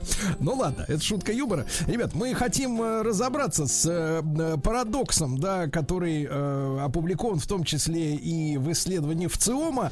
Э, любимым советским фильмом назван, названа лента «Москва слезам не верит». Мы сегодня, я напомню, собираем коллекцию картин не таких раскрученных, не таких э, широко известных по разным причинам, да, в силу разницы поколений, может быть, того времени, в которое мы сейчас живем или жили даже в детстве, а фильмы, которые заслуживают нашего внимания, вышли раньше, да, и не попадались на глаза. Вы, пожалуйста, пришлите название ваших любимых, но не самых раскрученных советских лент в наш, э, э, теле- так сказать, портал, да, плюс 7967 103 5533 через WhatsApp, да, Владик? Я так Мгм, правильно да-да-да, понимаю? WhatsApp Вот, а Viber. э, хочу разобраться с феноменом, потому что Москва слезам не верит же очень часто э, фигурирует в разного рода опросах, да, и что, как говорится, происходит, да, почему опять эта лента Николай Никулин, кинокритик и автор блога «Кинокритик против» с нами на связи. Николай, доброе утро. Доброе утро. Да, Николай, ну, пожалуйста, ваша позиция профессиональная именно с точки зрения кинематограф... кинематографизма, как говорится. А мне кажется, послушайте, здесь э, даже не нужно обладать какой-то профессиональной позицией, чтобы защищать э, фильм «Москва слезам не верит». Я полагаю, что любой э, живущий в нашей стране, даже человек, эм, который там, я не знаю, от человека, который пользуется ТикТоком, до человека, который смотрит телевизор, вам скажет, что это фильм э, хороший, сильный, и тут какие-то адвокатские позиции, мне кажется, занимать не следует. Э, Я полагаю, что если есть какие-то вечные темы, там, начиная с э, простой женской доли долечки, которая в, во многих драмах, э, во многих психологических фильмах э, является такой острой коллизией, э, ну, заканчивая, скажем, таким образом настоящего мужчины, которого сыграл Баталов. Я думаю, что здесь тоже, опять-таки, я не буду оригинален, и каждый конечно, а, ну, каждая женщина, я полагаю, хотя это звучит сексистски в сегодняшнем 21 веке в нашем мире, но тем не менее, я думаю, что каждая женщина согласится, что здесь явно действительно образ сильного мужчины. Поэтому а, можно, конечно, этот фильм разбирать по косточкам, можно Да, этот да. фильм... Нет, а вот Николай, Николай, это очень важный вопрос. Давайте, давайте. Да. э, Мы, конечно, с психологом это уточним, но давайте и с вами тоже, потому что э, прозвучало выражение настоящий мужчина, э, Да. крепкий мужчина. Но первое, что бросается в глаза после просмотра фильма, что он умеет крепко пить э, в плаще на голое тело, как говорится, да, вот э, д- сутками напро- напролет. И э, мы, конечно, все по-доброму относимся к э, герою Баталова, да, вот, но в принципе вот такого рода алкоголизм-то нав- нав- навевает самые печальные, э, так сказать, ассоциации, воспоминания, мне кажется, у людей. А, Вы знаете, э, за всех не будем говорить, я полагаю, что воспоминания печальные или нет. Опять-таки, по всем опросам, я полагаю, что Баталов, э, конечно же, сыграл одну из своих лучших ролей здесь. А Что касается алкоголизма, ну, послушайте, мы же говорим, наверное, о каком-то образе русского мужчины а, без каких-то моральных коннотаций, что такое хорошо, что такое плохо. И э, вот в данном случае, когда мы смотрим кино, в кино же никогда не явлен а, прям совсем негативный какой-то отрицательный образ, если мы не имеем дела с каким-то кинокомиксом или, скажем, в 17 мгновений весны. Смотрим, где есть четкое разделение на черное и белое. В данном случае, там, если мы смотрим, не знаю, американские фильмы про мафию, и мафия может быть обаятельной, но мафия часть э, американской культуры. Э, тут уж, э, не знаю, хорошо ли это плохо, но часть нашей культуры, такие люди выпивающие. Это есть и в русской литературе, это есть и в русском кино. И можно осуждать, конечно, можно смотреть на это с такой, с отрицательной позиции. Кстати, как она главная героиня этого фильма «Москва слезам не верит». Тут я бы сказал, что Меньшов все-таки сделал ироническое кино. Не то, чтобы он прям защищает всех, а вот эти, к этим героиням стоит присмотреться как к герою. А, но, тем не менее, благодаря этой иронии мы можем и в самом негативном, каких-то в самых э, плохих проявлениях найти что-то положительное, влюбиться в этих героев. Я думаю, что в этом как раз заслуга великого Меньшова. А с точки зрения, с точки зрения сценария, съемки, монтажа, э, камеры, вы поддерживаете, что это вот лучшее произведение советского кинематографа, как говорится, за все его э, 70 лет? А, я так вам скажу, смотрите, с точки зрения, зрения монтажа вам любой, конечно, профессионал скажет э, о Эйзенштейне, который че- человеке, который придумал теорию монтажа. С точки зрения, не знаю, картинки, наверняка любой западный зритель вам скажет, что это Тарковский. А с точки зрения сценария, наверняка тоже можно поспорить, и все вспомнят любимые советские кинокомедии. Вопрос не в этом, что лучше, а вопрос в, соци- в этой социологии был задан по-другому. Ваш любимый советский фильм. И мало кто обратил внимание на то, что на самом-то деле а Москва слезам не верит не с подавляющим большинством по- победила. Она набрала 6% от всего числа. Там 5% у бриллиантовой руки, у операции «Э». То есть это не такой большой перевес, это, не, это даже не больше 50%. Это неоднозначный лидер. А вопрос в том, а, почему вот среди очень большого количества картин, которые набрали, там, по-моему, только 25% набрали больше одного процента. То есть э, люди могли не выбирать, а произвольно называть какие-то фильмы, причем не один, а сразу несколько. И было, было масса, масса ответов. А, но почему сошлись на «Москва слезам не верит», это очевидно. Год 2021, я полагаю, это все-таки год Владимира Меньшова. Мы с ним простились, а, о нем много говорили. И в подсознании людей, и в сознании людей как-то это отложилось. Все говорили о «Москва слезам не верит», все, естественно, говорили о Меньшове. И, и заслуженно, тут надо сказать, что, конечно же, заслуженно, это великая картина. Но не надо а, переоценивать социологические опросы. Это всегда вопрос формулировки, это всегда вопрос быстрого ответа. Это а, хорошо. того, Николай, а тогда ваша личная позиция. Вот вы можете э, назвать три, наверное, три, давайте, раз уж мы сегодня со слушателями выбираем, три картины, которые э, незаслуженно, например, не так широко э, отрекламированы, не так засели в подкорке уже, э, которые вы можете посоветовать, посмотреть, сказать, да, это настоящее классное советское кино, может быть, недооцененное ныне новым поколением. Хороший вопрос. Слушайте, я, конечно, не готовился, не составлял списки, но первое, что мне приходит в голову. Вот я не знаю, три сейчас подумаем вместе с вами. Ну, давайте одну. А первое, что мне сразу в голову приходит, потому что этот советский фильм я сразу всем рекомендую, это молодежный фильм «Наш ответ» э, Ромео Джульетти, фильм «Вам и не снилось» Ильи Фреза. Почему я сейчас еще вспомнил, как раз на экранах э, идет вестсайдская история, это американская, американский ремейк, или, не знаю, американское переосмысление Ромео Джульетта в американских реалиях э, нью-йоркских. А «Вам и не снилось» это советское переосмысление Ромео и Джульетты, э, про Рому Юльку, ну, собственно, по, по экранизацию этого э, романа про Рому Юльку. Заме- Замечательная штука. В общем, все ее помнят по и музыкальной составляющей. Хорошая вещь. А что касается... Хорошо, классики- Николай, Николай, все, нет, от- это отлично, раз то, что первое пришло, как в вопросе в ЦОМа, да.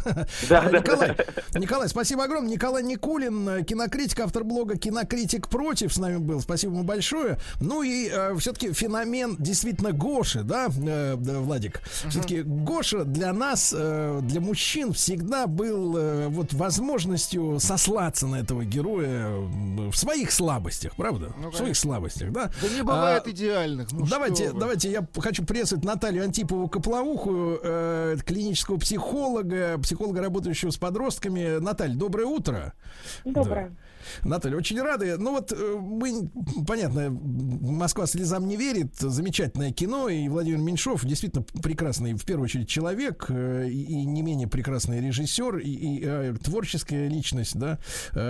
Позиция его все мы прекрасно знаем, и социальную, и политическую. Замечательный человек. Вот скажите, пожалуйста, с вашей, с точки зрения ну, психологии, семейной психологии, да, что за фигура вот как раз Гоши, да? Ведь он замечательный, да, он интеллигентный, хотя э, руки у него, да, рабочие. М, Он добрый, э, хотя может помочь постоять за себя, да, там э, э, приятелю дочери главной героини, да, э, подраться. Но он может, э, так сказать, встретить удар судьбы, когда реальность разошлась с его принципами, э, утонув в водке.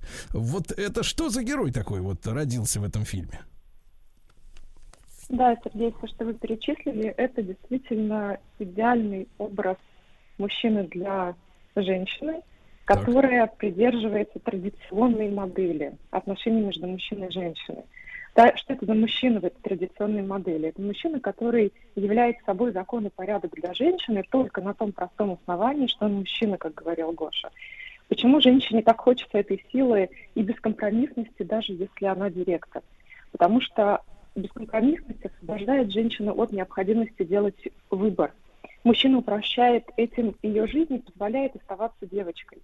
Если бы о, у Екатерины был выбор не поехать на пикник, это уже не была бы традиционная модель. А так директор завода встала и пошла, все четко и понятно. Мы понимаем, что поскольку Гоша нравится большинству женщин, он заключает в себе некий культурный код идеального, вот этого идеального мужчины. А женщины — это бывшие девочки. Кто такой идеальный мужчина для девочки? Это ее отец. Идеальный образ отца состоит из реального отца девочки и ее фантазии о нем. Мы понимаем примерные характеристики идеального отца, а реальный отец он какой? Вот такой, каким часто себя являет Гоша в фильме. Он очень э, не очень считается с э, интересами женщины. Он сильно зациклен на себе. Он не сомневается в своей неотразимости. И, кстати, в своей необходимости ей он не сомневается.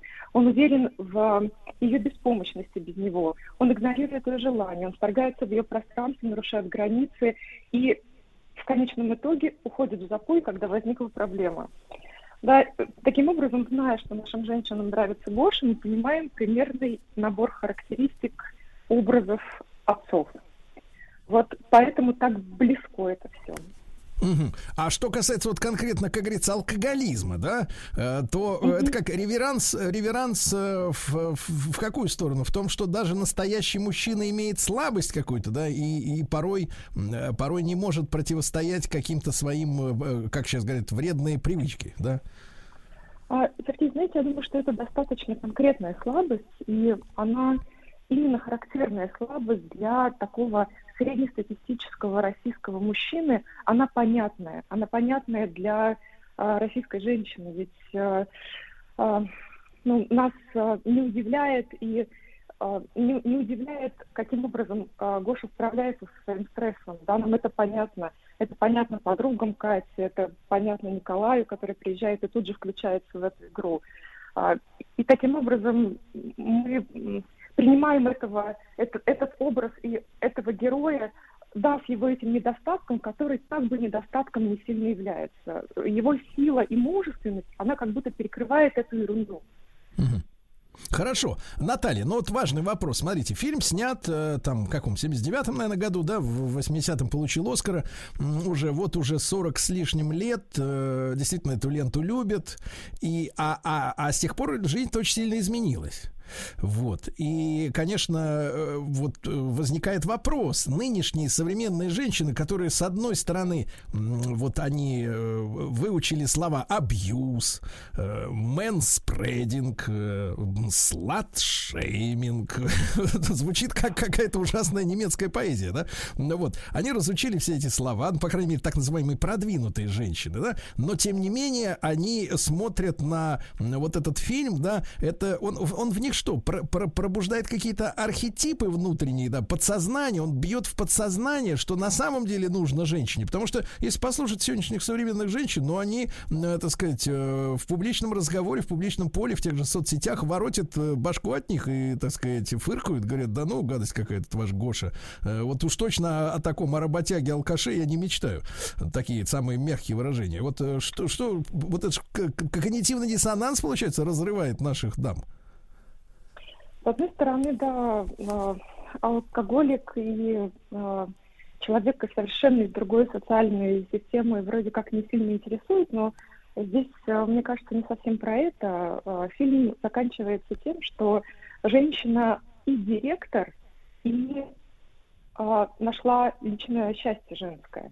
Вот мне кажется, что успех этого фильма вот в этой конечной точке, да, мы дальше, у нас есть слово конец, и мы не знаем, что произошло, да, в какой закат они ушли, и как долго будет длиться их счастье. Но тем не менее, а, сегодня мы действительно имеем а, такую странную ситуацию, когда старая система, вот эта традиционная, о которой мы говорили, она уже не работает, как раньше, но новая еще не сформирована. Нам часто непонятно, что делать с партнерством, да, которое сегодня выносится на а, первый план.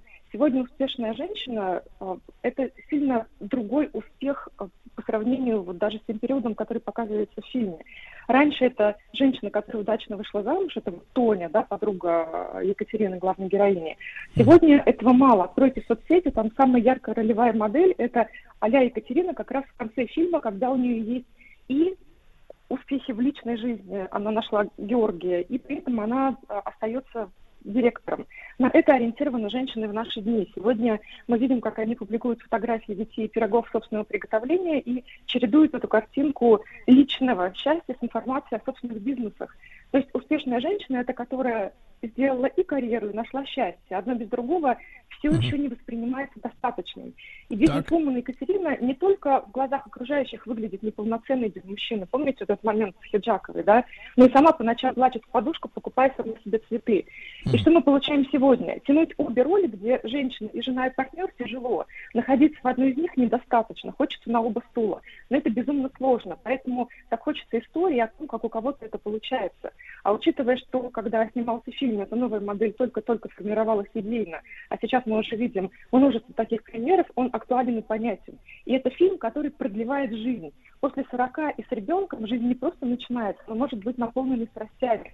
Сегодняшняя Екатерина вполне могла бы родить Гоша ребенка. И смотрите, ей за 40, она настрадалась, она поднимала ребенка одна, отец ребенка нехороший человек, и вот справедливость восторжествовала. Она получает личное счастье и при этом сохраняет статус. para Uhum. Наталья, но сегодня вот таким Гошам, э, Гошам, да, не путать с Куценко, вот, им сегодня-то есть, э, э, так сказать, э, ну вот дорога к счастью, потому что фильм, он э, женоцентричный, да, очень сильно, он, так сказать, о женской доле, мужчины все-таки здесь, они такие, скорее, объекты, э, да, в этом фильме, они как бы обслуживают главной героини в, плох- в плохом смысле или в хорошем, но все равно это такие второстепенные, так сказать, герои, да, М, мужчине вот такого типа э, вообще что-то светит в личном, в личном счастье? Сегодня. Вы знаете, я вообще не очень верю в реальность э, Гоши, вот, да, таким, каким его сыграл Баталов, потому что мне очень кажется, что там сработала сила личности именно этого мужчины и актера. Я думаю, что он только э, проигрывал текст за слесаря, но смотрел, двигался, очаровывал. Не как слесарь, да? Не как слесарь совсем, это правда. Не на- как говорится, Он не настоящий сварщик, да.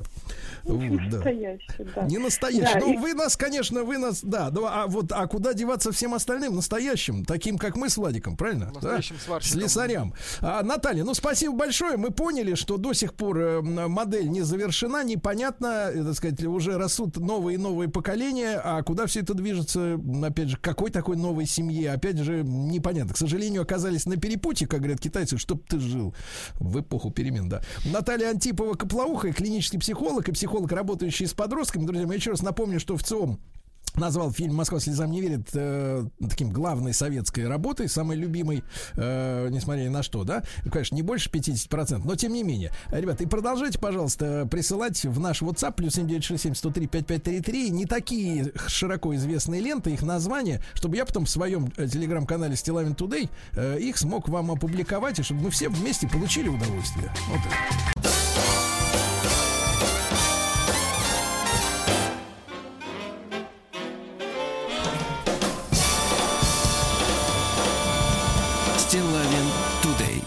Друзья мои, ну что же, а сейчас, может быть, для многих будет э, сюрприз, э, то, что мы сейчас будем слушать в эфире, э, потому что, ну давайте, э, открою вам э, тех- технологическую тайну, да. Э, Я готовил э, нашу программу сегодняшнюю на выходных, в частности, нашу историческую страничку, которая выходит в эфир в половине восьмого по Москве каждый день, то, что сегодня произошло, какие люди родились, какие праздники замечательные.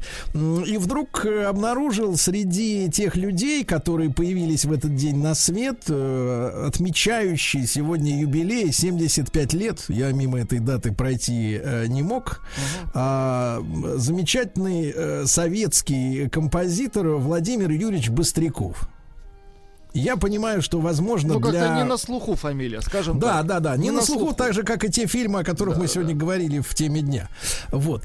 И а, я, м, естественно, э, как бы был обязан прозондировать почву, что же за замечательный такой композитор, почему мы о нем ничего не слышим, а ну не слышим мы о Владимире Юрьевиче, наверное, в силу э, э, событий, которые имели место быть в 91 году, потому что в 91 году наша страна большая распалась, вот, и Владимир Юрьевич э, остался на своей родине, а именно в Киеве. И в, в первый период, э, вот после этого разъединения, размежевания, он достаточно много сделал песен э, в 90-е годы для наших э, исполнителей, для наших артистов. Э, И его песни исполняла и Алла Борисовна, и Малинин, и Караченцев, ну, Николай Петрович вообще там целый цикл есть, они сделали совместные. Валерий Леонтьев, э, Ирина Аллегрова, кстати, может быть, послушаем одну необычную песню, которую вы э, вряд ли, как бы так сказать, э, Вряд ли где-то еще услышите. Да-да-да, Ольга Кормухина, Игорь Скляр, и Лариса Долина, и София Ротару, э, Ирина Понаровская, Ольга Кабо. Ну, в общем, огромное такой, огромный эшелон артистов, да, которые э, исполняли и, наверное, до сих пор, может быть, на каких-то концертах исполняют эти песни. Но самое удивительное, с чего мы сегодня начнем, именно э, Владимир Быстряков является композитором, э, ну, одних из лучших э, советских мультфильмов да, саундтреков. Ну, наверное, А, мультик, да, да, да. который мы все любим. И начнем мы, конечно, наверное, сегодня э, вспоминать и поздравлять Владимира Юрьевича. Шлем ему привет сквозь время, сквозь границы. Э, очень любим э, то, что он сделал для всех нас и для нашего детства, для нашей юности. Ну, конечно, Алиса в зазеркалье. Давайте послушаем. Вот вы говорите, живется как в сказке, но сами судите, легко ли в ней жить. Когда в этой сказке нельзя без опаски, из-за неясностей и непонятностей, и неизвестностей, и неприятностей. Ой, как это все сложно, но в этом-то и прелесть. Нельзя А сейчас какая будет, Владик, после этого? поступить. А кто не мечтал?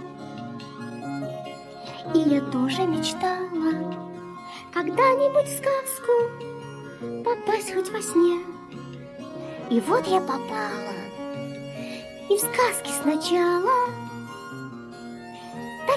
непонятным, ну таким непонятным.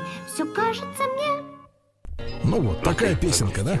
Теперь э, Николай Петрович, да. Да-да-да, они все-таки коротенькие. все рыдают. Но классно. Или, Или что? или не рыдают. Кого только нет у меня в лесу. И заяц, и лось, и барсук. И старый глухарь, услыхавший лесу, Взлетает на толстый сук. Еж по дорожке спешит меня К хорошим друзьям на обед.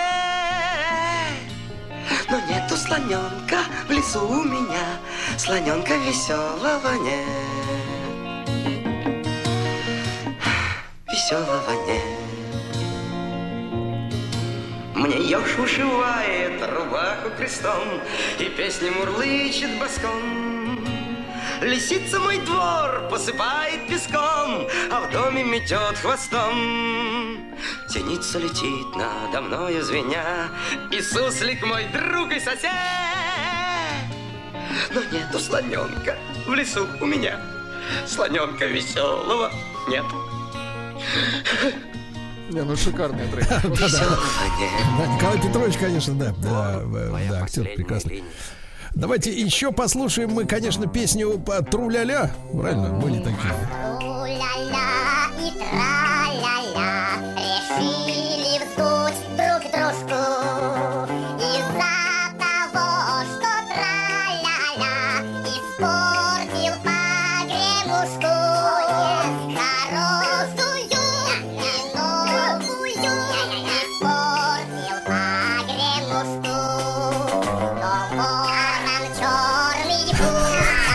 Голоса, конечно, мерзкие, согласен. мерзкий. А э, из, э, как бы так сказать, из классических мультиков, да, советских, ну, которые вот э, без этих приколов, по дороге с облаками, вы же помните это, да?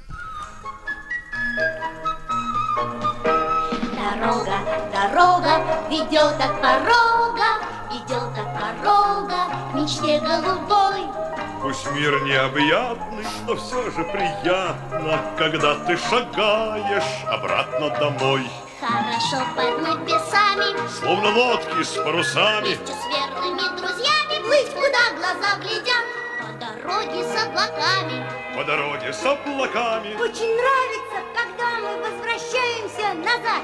По дороге с облаками, по дороге с облаками. Очень нравится, когда мы возвращаемся назад. Дороги, Как добрые руки, как добрые руки хороших друзей. друзей новых Дороги, дороги как руки, это интересное такое сравнение. Ну, смотрите, пару слов еще хочу сказать. Дело в том, что в Киеве э, существовала замечательная киностудия, э, которая занималась мультипликацией. И, конечно, один из самых прорывных мультиков э, в свое время, кстати говоря, с точки зрения технологий, да, это были приключения капитана Врунгеля. Да, Помните, конечно, да? конечно. Шикарная работа. А вот э, следующая работа этой же студии э, был мультфильм Остров сокровищ, Да-да-да. где был и мульт, мультчасть, и киночасть, где И там музыкальные номера, давайте. Музыкальные, хореографические. Всегда хотелось перемотать. конечно. Да, да. И вот, да, их хотелось перемотать, а сейчас не хочется перематывать. Хочется, наоборот, вслушаться. И вы понимаете, да, то есть это мультик 88-го уже года, то есть на дворе, грубо говоря, перестройка. Э, Чувствуются вот эти новые веяния а, к звонкой монеты, да. И а, а, наша любимая с Владиком песня, а, да, автором которой, опять же, музыки, да, является Владимир Юрьевич Быстряков, которому сегодня 75 исполняется. А эта песня «Шанс». Он не получка, не аванс. Это наша любимая. Он не получка, не аванс Он выпадает только раз Фортуна в дверь стучит, а вас дома нет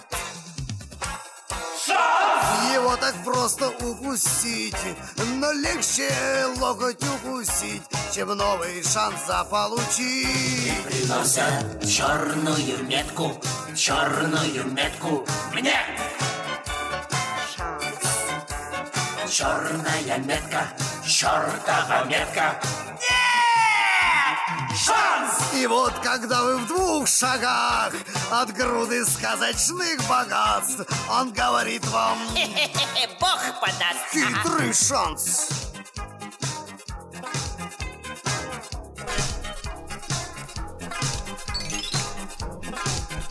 Да класс.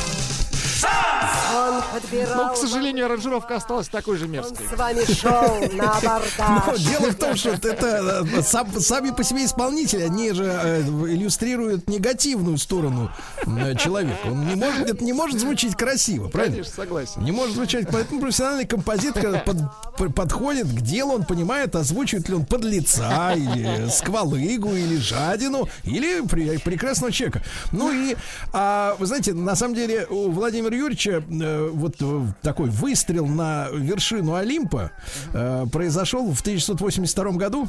Так. Когда э, Валерий Леонтьев исполнил его песню «Куда уехал цирк». Ну, это супер хит, конечно. Давайте, для того времени, да. Хотя похоже чем-то на предыдущий трек. Такой сиквел.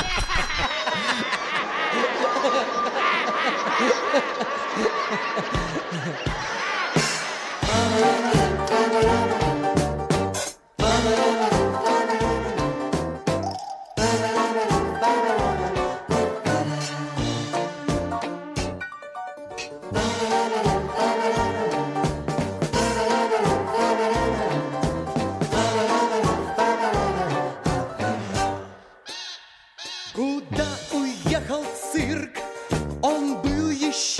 вчера.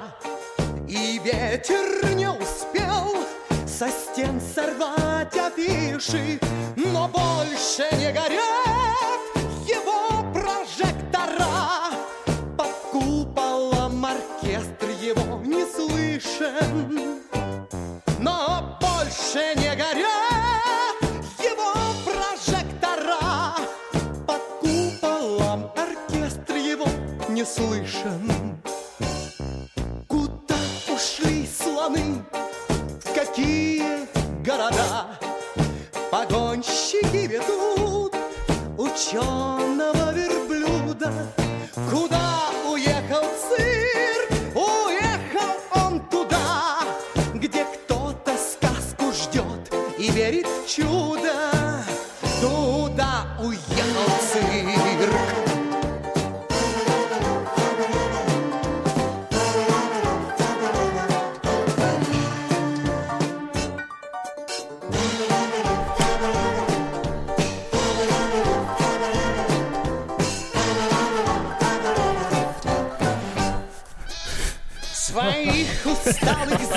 Да, да, да. Ну, видите, как э, правильно подчеркивает наш звукорежиссер Владик, э, слон проходит такой к- красной линии через многие произведения. да-да-да. Да-да-да. В- У Алисы в зазеркалье Петру, э, Николаю Петровичу не хватает слоненка. Здесь вот Валерию Яковлевичу слона. Куда ушли да. слоны, да. Вот, как говорил Шариков, слоны животные полезные. Это мы все понимаем. Против них ничего не имеем. Друзья мои, мы сегодня поздравляем с 75-летием Владимира Юрьевича Быстрякова, а, замечательного композитора. Он, кстати говоря, в юности своей, в 71 году, взял премию как э, молодой перспективный пианист. Ох, ничего себе. Да-да-да, еще в 71 году. Вот мы сегодня его чествуем и отправляем в замечательный город Киев наши слова поздравления.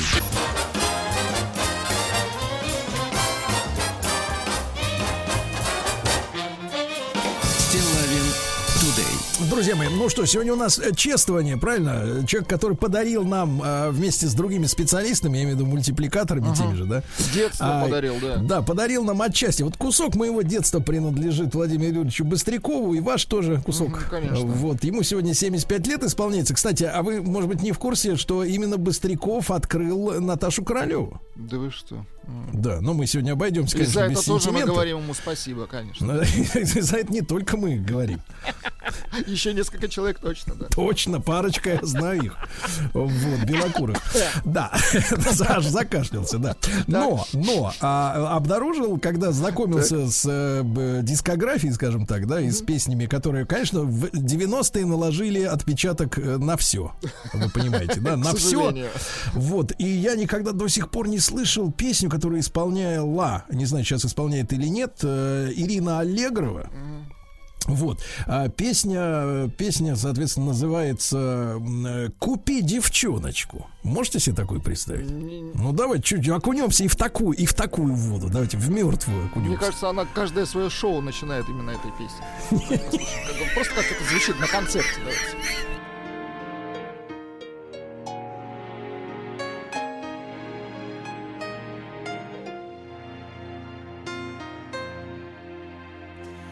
А в бывшем сквере городском Торгуют воблой и вином. Торгуют всем любовью и одеждой. Там жизнь идет своим путем И каждый знает, что почем. И не сбываясь рушатся надежды. Купи девчоночку Богатый дяденька Купи девчоночку. Послаще сладенькой. Купи девчоночку. Девчонка кроткая. Рублишки длинные. А жизнь короткая. Купи девчоночку. Богатый дяденька. Купи девчоночку. Послаще сладенькой. Купи недорого Девчонка кроткая Рублишки длинные А жизнь одна. Ну Да, вот такая вот история, да, Владик. Ну что, для вас подарок, да, вы, наверное, такой, такой, трек, такой, такой трек и не знали. Скорее да. такое музыкальное и такое э- эстетское потрясение для Владика. Да, да, да, да, да, что долго будете отходить от него. А, ну давайте все-таки поможем вам выйти из этого ступора психологического. Ирина Понаровская и другие артисты эту песню пели, в частности, Альберта Садурин тоже. Мир без чудес. Давайте все-таки отмотаем пленку обратно.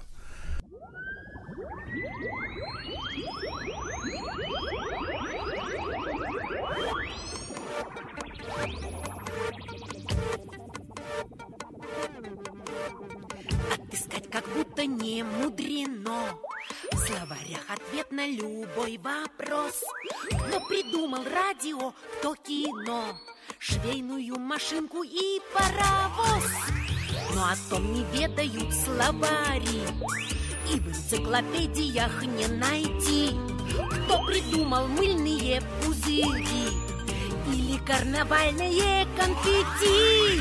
Мир без чудес Черно-бел, черно-бел. Но нет причин Для тоски, для тоски. За пять минут Кистью умелой. Мир черно-белый весь Разрисуем чудаки. Да, да изобретением каждый рад Трудятся, как пчелы, который век Помню, помню эту Этот песню из трек детства, я да, тоже Владик? помню. Помню, Это да. Ну, известно. а завершить наши э, воспоминания и, соответственно, поздравления э, Владимиру Юрьевичу э, я хочу песни, которая закрывала ваш любимый фильм «Остров сокровищ», мульт, мульт-кинофильм, да? Вот, и, значит, песню исполняет Армен Джигарханян, да? Сейчас вот, погодите, не запускайте ее. А, Армен Джигарханян, да, который рассказывает о том, почему, что лучше быть одноногим, чем одиноким. Песня пирата. Хорошо.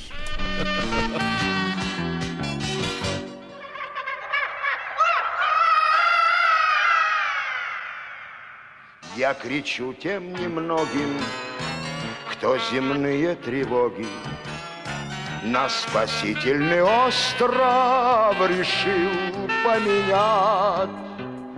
Лучше быть одноногим, чем быть одиноким. Когда скучно и грустно, и некому руку пожать, лучше быть одноногим, чем быть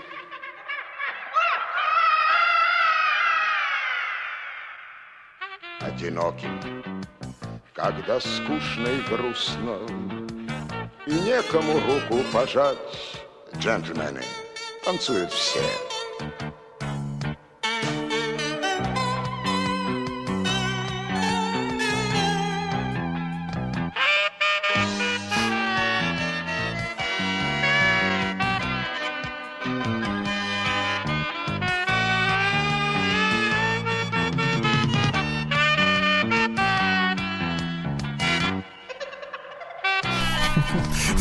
Замечательная библиотека звуков. да. Увлекался электронной культурой, мне кажется, аранжировщик. Да-да-да. Да-да-да. Ну, Владимир Юрьевич Быстрякова еще раз поздравляем с днем рождения. 75 лет композитору, который подарил нам все эти Звуки. и еще много каких песен. Да.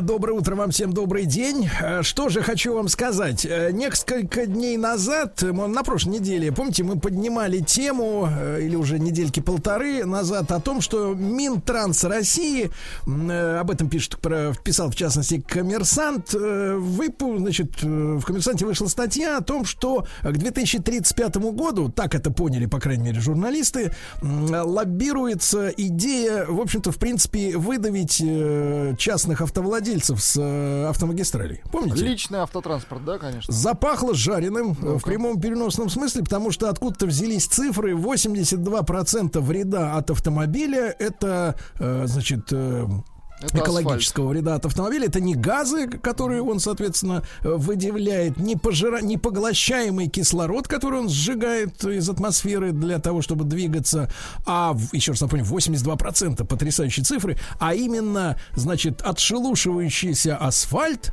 и э, автомобильные покрышки, которые вот э, оставляют микро, микропорошок да, вокруг себя. Вот это названо главным вредом. И я попросил моих помощниц э, обратиться с запросом в Минтранс Ничего с себе. предложением принять участие в нашей программе, э, чтобы официальное лицо вообще прокомментировало вот эти цифры удивительные. И, так сказать, действительно ли предполагается, что к 2035 году, э, значит, нас попросят из-за руля, э, как говорится, нафиг. Вот. Э, Ответ Минтранса будет опубликован э, после выпуска середины часа новостей. Круто. Очень, любоп- очень любопытная, так сказать, история, да. А пока новости. Рустам Иванович к нам тоже присоединится, как свидетель. Нам нужны свидетели. Свидетели ответа Минтранса. В России выпустили Ладу Ниву для дальнобойщиков. Ну, наконец-то. Представляете, это машина, которая является таким миниатюрным э, сидельным тягачом. Мгм. То есть сзади у него, э, так сказать, система крепления э, прицепа, и вот такая вот штука миниатюрная с мини, с мини-прицепом, можно будет ее набивать вещами, едой. Прекрасно. Половина россиян передумала покупать автомобили в 2021 году. Да, может, это и к лучшему. Да. Ну, ну, знаешь, э, знаешь, знаешь, люди, как говорят иногда, пришел, там не, там ему, ему сказали, пошел отсюда. Он говорит, передумал. Конечно, если ты приходишь... Озвучили цену, конечно. Ну, конечно, ты приходишь, во-первых, тебе говорят, что машин нет, во-вторых, э, что если они даже будут, мы сверху накрутим, э, Есть одна золотая. Да, 3-4 миллиона сверху накрутим, будете брать? Нет, все, передумал. А, ГИБДД Москвы назвала главные причины гибели людей в ДТП в уходящем году. Э, Среди пяти самых распространенных нарушений это несоблюдение дистанции на первом месте. Затем очередность проезда. Ну, кто кому должен уступать, условно говоря, да, на перекрестке, на выезде с примыкающих дорог, из дворов.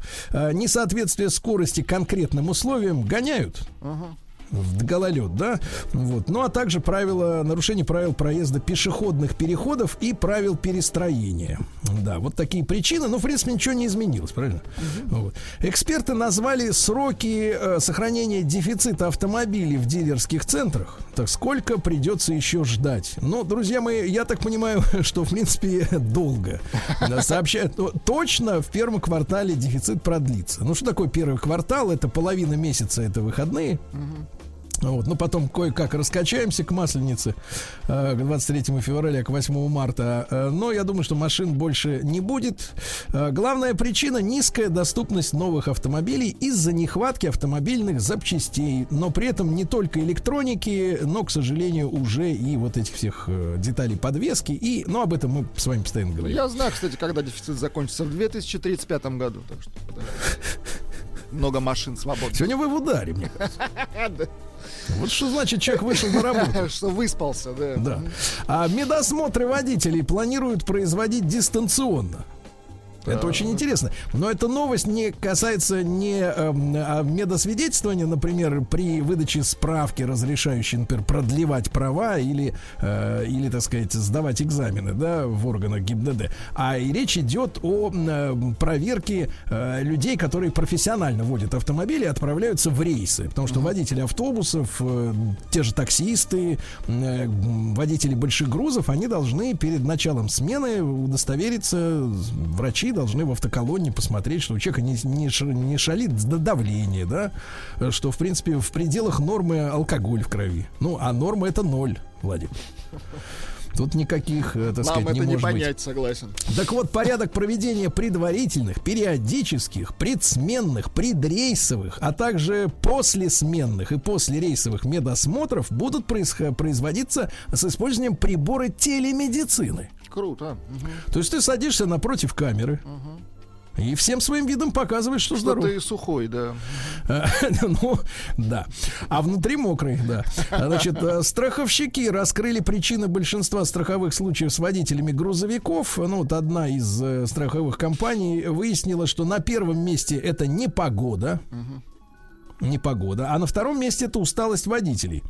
Ну, честно говоря, если с непогодой нам поделать э, ничего не придется, а, лучше точно не станет. Да, климат, на климат мы влиять пока не умеем. И хорошо, что не умеем, дай бог, и никогда и не научимся вот так вот динамично его контролировать. А что касается усталости, то вот э, вы же знаете, да, о проекте запуска, кажется, уже с 24 года э, по таким основным автомагистралям автономных грузовиков которые будут идти э, со средней скоростью 80 км в час, даже в условиях разрешенных там 130 или где-то говорят даже 150 можно будет. Ну, потому что 80 км в час это самый экономичный режим Ага. С точки зрения расхода топлива. А за рулем там никого не будет. Там будет си- искусственный интеллект. э, И в отличие от водителя, да, который может действительно устать, э, да, и через 8 часов ему требуется отдых, ну вот, да и вообще, может быть, человек на нервах. Ну, а здесь будет сидеть искусственный Такие интеллект. автодроны. Да, и он будет ехать 24 часа в сутки. И То есть, никогда а, не устанет. Ну, вы сами понимаете, что такой автомобиль может втрое больше работать. Ну, при условии одного водителя у него, да. И сменщики никакие не нужны. Ну, вот такая вот перспектива достаточно бли- бли- близкая. Камеры на дорогах начнут фиксировать опасное вождение. То есть они сами будут определять, ты опасно водишь или безопасно. Стиль вождения. Ну, круто. Да, стиль вождения это же читается. Он как, знаешь, я вот смотрю гимнастику, например, там же мне вот ничего не понятно, а эксперты видят, где накосячил, где Нет, то если булава выпала, то что Нет, если выпало, то это уже все. Вы про израильскую э, Да, говорите? да. А видите, Понятно. ну, равно. Если штанга выпала из руки, то серьезная на, на противника, да? Да, да, да. А, так вот, из документа следует, друзья мои, что в дальнейшем, кстати, вновь начнут штрафовать водителей, превышающих среднюю скорость движения. То есть тема со средней скоростью, она вернется. И это, в принципе, ну, мне кажется, разумная история. Она, ну, предотвратит это безумное лихачество, которое у нас сейчас происходит, когда от камеры к камере э, люди гоняют как сумасшедшие, потом они с лиганцушки притормаживают, потому что камера замеряет самую минимальную скорость, понимаете, да? То есть ты можешь подлетать на, на 200, а перед камерой тормознуться до 90. М, И камера тебя не зафиксирует как нарушителя. А средняя скорость это, да, от одной камеры к другой, за какое время ты проехал. Ну, в принципе, это математика, и ей, ей обучают в школах. Даже не математика, это алгебра, да, скорее. Так вот, эм, а также видеоблогеров, э, ну, видеофильмы блогеров, которые выкладывают в соцсетях свои уличные гонки, будет уже считаться доказательством правонарушений. Не нужно будет искать каких-то свидетелей еще. Сам выложил, сам получил. Ну, конечно. Да? Ну, это логично, действительно. А дальше автоэксперты, э, так громко звучит заголовок, посоветовали, как выбрать противоугонную систему Ну-ка. Для автомобиля. А эксперт подчеркнул, что в настоящее время от кражи не застрахован ни один автомобиль и что преступники вооружены передовыми технологиями. А, из, всё из равно, материала, озаглавленного «Как выбрать противоугонную систему» следует вывод следующий. Она не нужна. Потому что Выходит, если захотят, то все равно упрут. Да. А Toyota сорвала выпуск 9 тысяч машин в декабре, вот в недавно, в том числе Land Cruiser. Вы представляете, по 300 желтым крузерам уже в мире наблюдается острый дефицит. Все заказы расписаны уже на два года вперед. Это все из-за транзисторов, да? Да. И, конечно, когда я захожу на куда-нибудь на автору, а там, значит, сразу предлагают. А вот не хотите ли крузер 300 за 23 миллиона рублей? За 300. Мгм. А вот не накаркайте вдруг. Вдруг, хотя уже, мне кажется, у такого широкого потребителя, если он, например, в принципе, не, не ворует, ну, я имею в виду так вот хаотично, хаотично не, имеет стабильного э, э, источника дохода, да, э, такого э, бездонного, вот, бездонного, а, то, то, конечно, эти, эти цены на автомобили уже, в принципе, мне кажется, делают нелогичным э, смену автомобиля, который есть. Тем более, что он теперь дорожает с каждым днем. Представляете, раньше как было? С каждым днем все дешевеет, а теперь с каждым месяцем на вторичке все дороже и дороже. Да-да-да, Зачем что продавать, товарищи? Нет никакого смысла. АвтоВАЗ впервые столкнулся с простоями при сборке Лады Весты. И до них добрался дефицит. То есть у Представляете? есть какие-то электронные, да, приборы в машине? Вы имеете в виду свет? Я имею в виду Да, свет есть. фары. Прекратите шельмовать. А, правительство Дурная одобрило шутка. повышение госпошлины за тюнинг и доработку автомобилей. Дело в том, что у нас есть умельцы, которые, соответственно, видят, что в машине есть недостатки. И начинают их исправлять разного рода методами, да. Ну, Когда нет, например, возможности купить машину мечты, начинают из того, что есть, делать э, мечту. Вот, так вот, пошлина повышается с 800 до 1500 рублей, друзья мои, соответствующий проект поправок в налоговый кодекс э, внесен, а также, друзья мои, Э, Речь идет о газобаллонном оборудовании, когда вы не хотите ничего улучшать, а просто хотите ездить на газу. Так вот, э, оформление установки газобаллонного оборудования тоже подорожает. Было 800 рублей, теперь 2,5. Ага, Ужас какой-то. Ну, ужас, конечно. А хочется на газу-то. Страшно. А, в Японии обнаружилась проблема с новыми полицейскими э, Toyota Crown. Это старая модель, э, которая, ну, соответственно, огромная, большая машина, да, которую очень любят полицейские во всех странах мира. М, Так вот, представляете, она, они теряют голос из-за неправильного прошивки программного оборудования. А, происходит перегрузка кряколок, вот этих всех кваколок, и сгорают предохранители, и э, машина не имеет. Фантастика какая-то. И всего лишь из-за программы, да. То есть это даже не механический дефект. В электромобилях Тесла появились видеоигры, и это не нравится американским властям.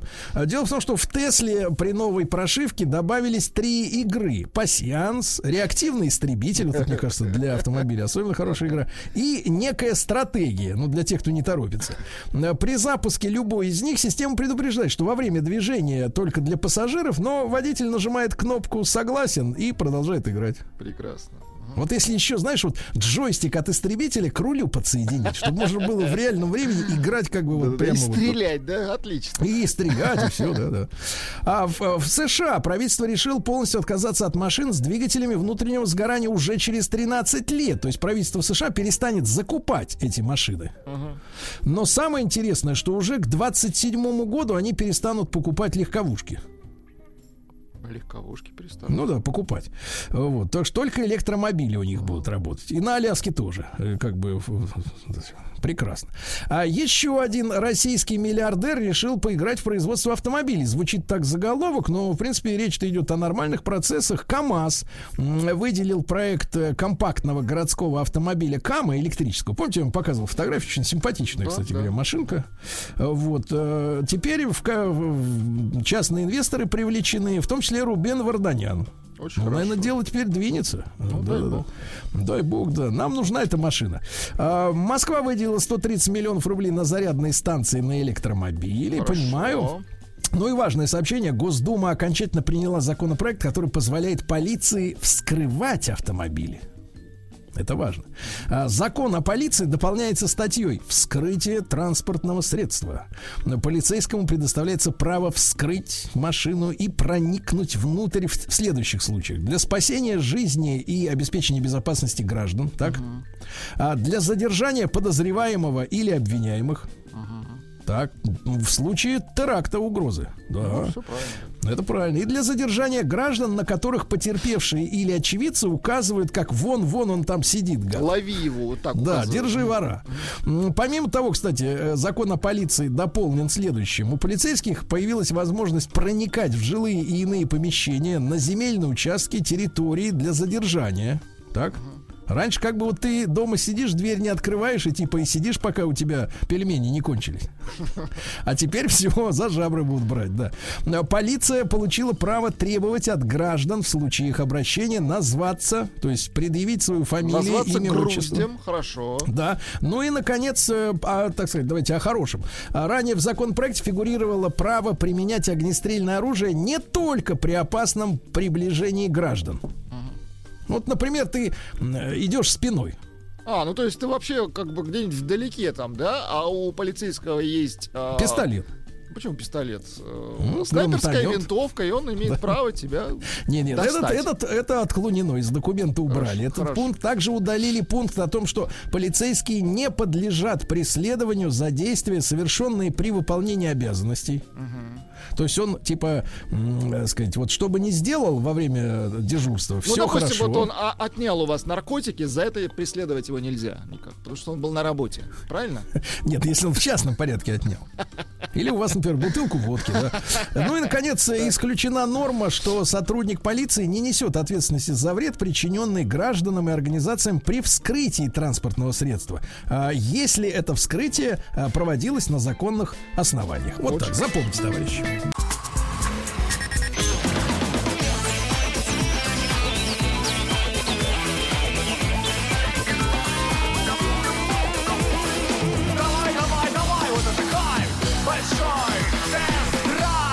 Друзья мои, ну что же, обещанное. Во-первых, явление народу Рустам Иванович Вакин. Рустам Иванович, доброе утро. Доброе утро, Сергей Валерьевич. Доброе утро, Влад. Доброе утро, уважаемые. Какие у вас в коттедже тяжелые засовы. Все гремит и трещит, да.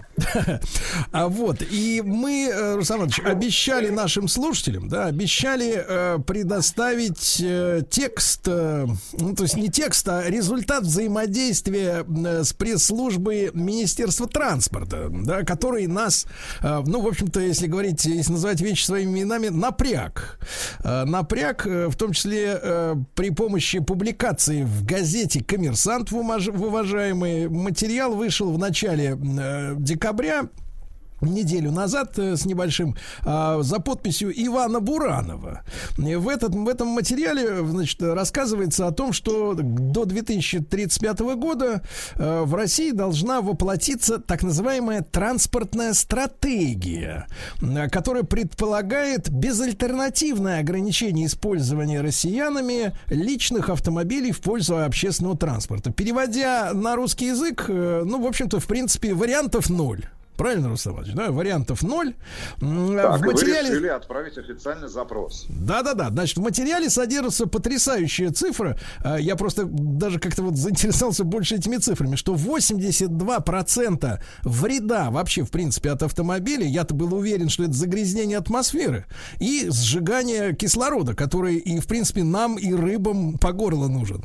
Да, вот, мне казалось, что вот это самый главный ущерб. Нет, 82% в, по данным коммерсанта, которые опирались вот на эту так называемую транспортную стратегию до 2035 года, приводится на крошку, которая приходится на крошку, которая получается из-за трения шин об асфальт. То есть стираются дороги в порошок э, и стираются покрышки в порошок. И вот этот вот микро, микро, чуть не сказал микрозелень, э, микро... Микрогрязь. Микропластик, да, микрохимоза, она вот и является самым главным вредом. Поэтому, поэтому э, ставишь ты на автомобиль двигатель внутреннего сгорания, или у тебя электродвигатель с, с батареей, да, или у тебя просто привод педальный, все равно покрышки трутся об асфальт, поэтому, э, значит, соответственно, от личного транспорта, ну, следует з- логичный вывод, надо отказываться. Значит, я попросил наших помощниц, Рустам Иванович, у нас такие девчонки-то пробивные работают. Вот, э, по- попросил свидание в эфире с специалистом Министерства транспорта Российской Федерации, э, чтобы задать э, в лицо, значит, соответственно, вопросы, которые нас волнуют. Вот, э, в частности, вопросы я сформулировал следующим образом. Предполагается ли к 2035 году ликвидация права гражданина Российской Федерации владеть личным автомобилем, Э, что, в принципе, следует из э, трактовки этой самой стратегии. Второе. Э, Я хотел спросить, как получены данные, что 82% вреда от автомобиля это именно асфальтовая и резиновая крошка, а не выхлоп? И третье. Каковы механизмы будут изъятия на, у народа автомобилей? То есть, ну, мы же понимаем, что м, человека надо как-то оставить без автомобиля, чтобы он на нем не ездил, правильно? Вот куда-то ему надо его деть. А, Вот. И э, после этого, Рустам Иванович, я, честно говоря, ну, я знаю, вы, мы, мы сами, как говорится, грубо говоря, государственный орган, да, как радиостанция, не наш холдинг. А Я не знаю, как в других государственных органах, но э, я получил, во-первых, какой-то парадоксальный сначала ответ на мою просьбу организовать интервью в прямом эфире и обсудить эти, я считаю, важные темы для каждого, не только э, автолюбителя, но и жителя страны. Потому что автолюбителем можно стать невзначай в любой момент. Сегодня каршеринг, он цен- не предполагает трат на покупку машины, да? И э, я получил обескураживающий ответ. Во-первых, мне сказали, что никаких э, комментариев э, в прямых эфирах Министерство транспорта не дает. Вот, э, так сказать, не выделяет никаких там сотрудников для личного общения. Да, спикеров, то есть совершенно пошли в отказку, Э, то есть ни, ни в какую, значит, не, не желают общаться с СМИ, даже с государственным, которым является радиостанция «Маяк», что меня очень сильно насторожило, потому что я считаю, что э, если у вас есть пресс-служба, а пресс-служба есть, то есть пресс-служба есть, а общаться не хотят в прямом эфире. И это очень странно, потому что мне кажется, что очень важно для государственного деятеля, каким э, является любое, так сказать, министерство, там трудятся государственные деятели, очень важно э, проводить э, с общественностью, с народом, э, в конце концов, с избирателями чьими-то, э, ну, такую грамотную политику диалога. Понимаете, да? А мне предложили... Работу проводить. Да, разъяснительную работу, успокоительную работу, понимаете. А ж- нежелание, соответственно, э, говорить в прямом эфире уже настораживает и меня как публициста, и аудиторию как людей, которые, соответственно, видят, что э, о проблеме пишут коммерсант, а, соответственно, источник э, этой потенциальной проблемы не желает, э, так сказать, разговаривать простым человеческим языком. Но я могу процитировать письмо, которое официально пришло от руководителя пресс-службы Минтранса Александра Михайловича Волкова, который общался с моими помощниками. Так вот, э, проч- прочту, что э, написали товарищи. Транспортная стратегия до 2035 года не вводит никаких ограничений при развитии всех видов транспорта, включая личный. Транспортная стратегия России до 2035 года не предполагает никаких ограничений использования личных автомобилей. А, мероприятия стратегии направлены на увеличение мобильности и качества жизни граждан, последовательное развитие всех видов транспорта. Одним из важных направлений является повышение экологичности транспортного комплекса. Запланировано мероприятие по увеличению доли подвижного состава с более высоким экологическим классом. Но это будет происходить в первую очередь за счет естественного выбытие старых автомобилей и других видов транспортных средств и появлению новых, э, производящихся с современной промышленностью. Также среди ключевых задач стратегии переломить тренд на падение доли общественного транспорта в пассажирообороте городов. То есть, чтобы больше люди, людей пользовались э, автобусами, троллейбусами, метро. Развитие общественного транспорта – один из важнейших инструментов повышения качества городской среды, в связи с чем в стратегии предполагается более интенсивное развитие доли общественного транспорта в пассажирообороте. Особо подчеркиваем, что транспортная стратегия является рамочным документом, определяющим долгосрочные планы по развитию всех видов транспорта и транспортной сети, а не предписывающим вводить какие-либо конкретные ограничения. То есть это всего лишь, так сказать, рамочные. А После того, как я выслал пресс-службе Минтранса свои вопросы, э, ответ мы получили такой. Слишком... А, очень резкие вопросы. Давайте придерживаться нашей официальной позиции, э, использовать только ее. На вопросы, так сказать, э, к, к этим вопросам привязываться очень не хотелось бы. Вот такая вот, собственно говоря, история. Э, Рустам Иванович, вот вы как э, объективный человек, как государственный деятель, э, получив, э, услышав мои вопросы и ответы, которые я получил, а также опасения коммерсанта вы в материале, да, в декабре этого года, вот какой можете сделать вывод? Все-таки будут нас саживать из наших автомобилей и куда-то их забирать, конфисковывать, не знаю, объявлять вне закона? Ну, я думаю, что если говорить о личном автотранспорте, да, то э, как было сформулировано в ответе Минтран, Минтранса, естественное убытие, да, Значит, Мгм. ну, мне кажется, можно регулировать, во-первых, регуляторикой заняться вот этого естественного убытия автотранспорта, например, на, с двигателями внутреннего сгорания. да. Подстреливать, что Либо- ли, на дороге? Нет, нет, нет. Ну, либо, либо заняться регуляторикой в области производства транспортных средств, как-то, еще раз, очень крутые формулировки, с более, высоко, более высоким экологическим классом, так как это сделано в Китае, да, где в рамках стратегии, которая должна быть реализована к 2025 году, 25% всего а, автотранспорта, который производится на территории Китайской Народной Республики, должны производиться с электрическим двигателем, да, без двигателя внутреннего сгорания. Вот есть жесткая норма. Но, соответственно, мне кажется, в этой области будут находиться те решения, которые будут реализовываться в рамках стратегии 35 года, да, о которой говорит. плюс там, к этому, Рустам Ильич, неважно, ну, плюс к этому, рамочные- смотрите. Рамочные это документы или нет. Но я бы обратил ваше внимание, и внимание наших слушателей. С тобой мы об этом тоже достаточно много говорим, и достаточно подробно, и дискутируем, и дискуссии бывают жаркими. Например, на прошлой неделе, значит, мэр э, столицы Сергей Семенович Собянин, президент нашей страны, торжественно открыли 10 станций большой кольцевой линии московского метрополитена. Значит, я думаю, что не составит большого труда найти количество денежных средств, которые затратил город, да, например, или инвесторы, а, значит, на строительство 10 станций. Значит, кольцо должны замкнуть в конце следующего года, значит, введя в эксплуатацию оставшиеся станции большого к- кольца московского метрополитена. Значит, э, давайте посмотрим, взглянем на улицы наших городов. Огромное количество электробусов. Но если мы говорим да, о современном а, транспорте с более высоким уровнем а, э- Экологического индекса. э, экологического индекса, да, значит, на огромное количество каршеринговых автомобилей, на новые дороги, на новые развязки. Я думаю, что стратегия предполагает э, действительно увеличение доли именно общественного транспорта. Если мы говорим о предоставлении некой услуги, да, в лице, там, например, того же, не знаю, там, Мосгортранса а, для жителей Москвы там, и Московской области.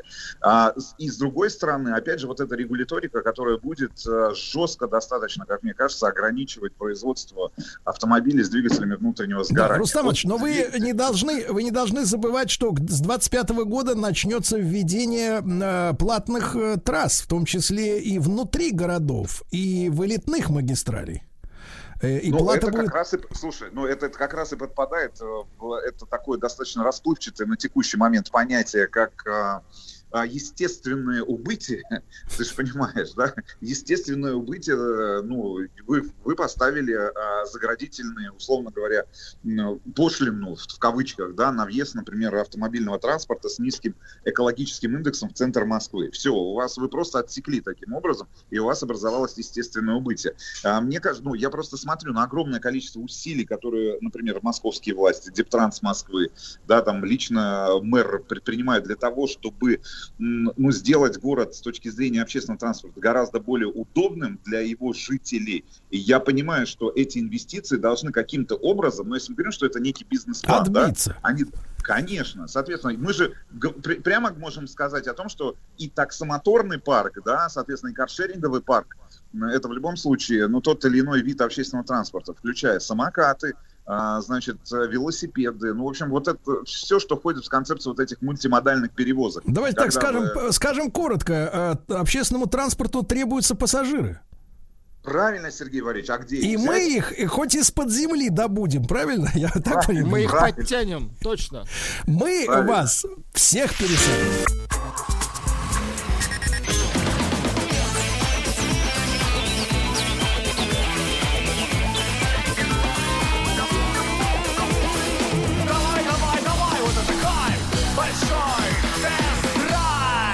Друзья мои, э, так называемая рамочная транспортная стратегия, рожденная в том числе в недрах э, Министерства транспорта Российской Федерации, предполагает, э, ну, соответственно, предполагает развитие общественного транспорта и каким-то образом нивелирование частного. Ну, потому что если человеку хорошо в его автомобиле, зачем ему пересаживаться в общественный транспорт, да?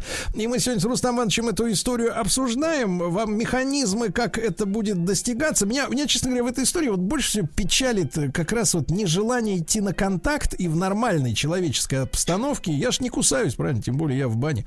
Вот, э, поговорить с, с интеллигентным Сергеем Валерьевичем, не менее интеллигентным Рустам Ивановичем, да, по-честному рассказать людям, поработать с населением, понимаете? Потому что мне кажется, что нашего человека больше всего оскорбляет, когда его мнение не учитывается. А мнение можно сформировать, когда с тобой провели беседу, правильно? Вот вас, Рустам Иванович, задерживали же полицейские в свое время, милиционеры, да?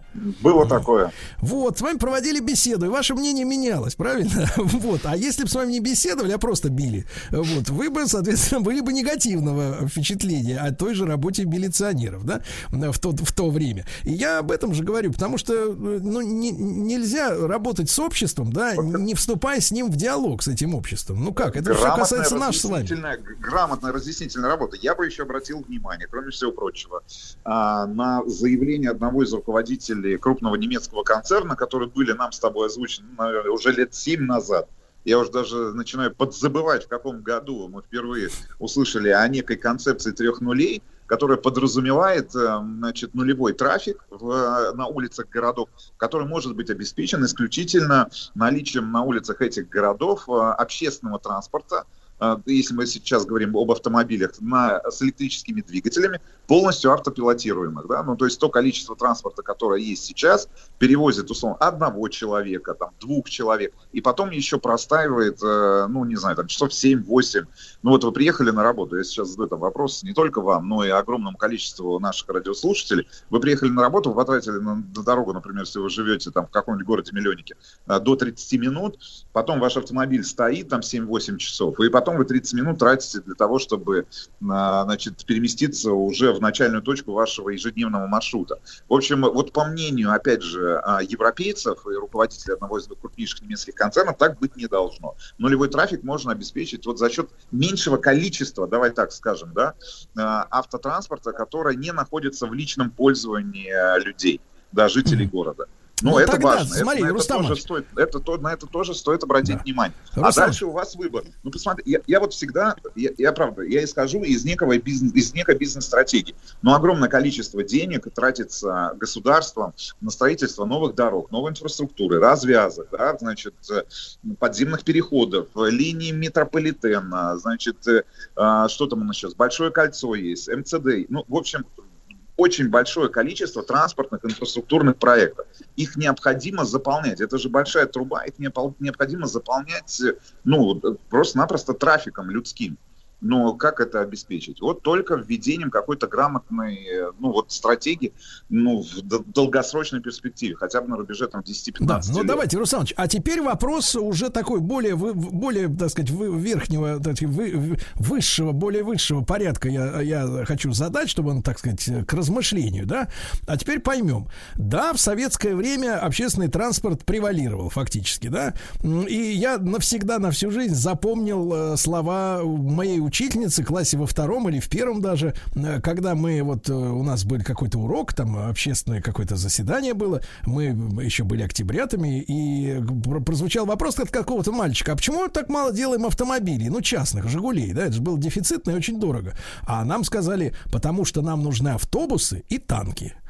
Понимаете, да? Э, А металла у нас не бесконечное количество. Ну и мальчик заткнулся. Это все понятно. Но что хочу сказать. Мы в последние 30 лет, и скоро вот 25 декабря э, исполнится 30 лет тому, с того момента, как мы начали строить вот эту новую жизнь.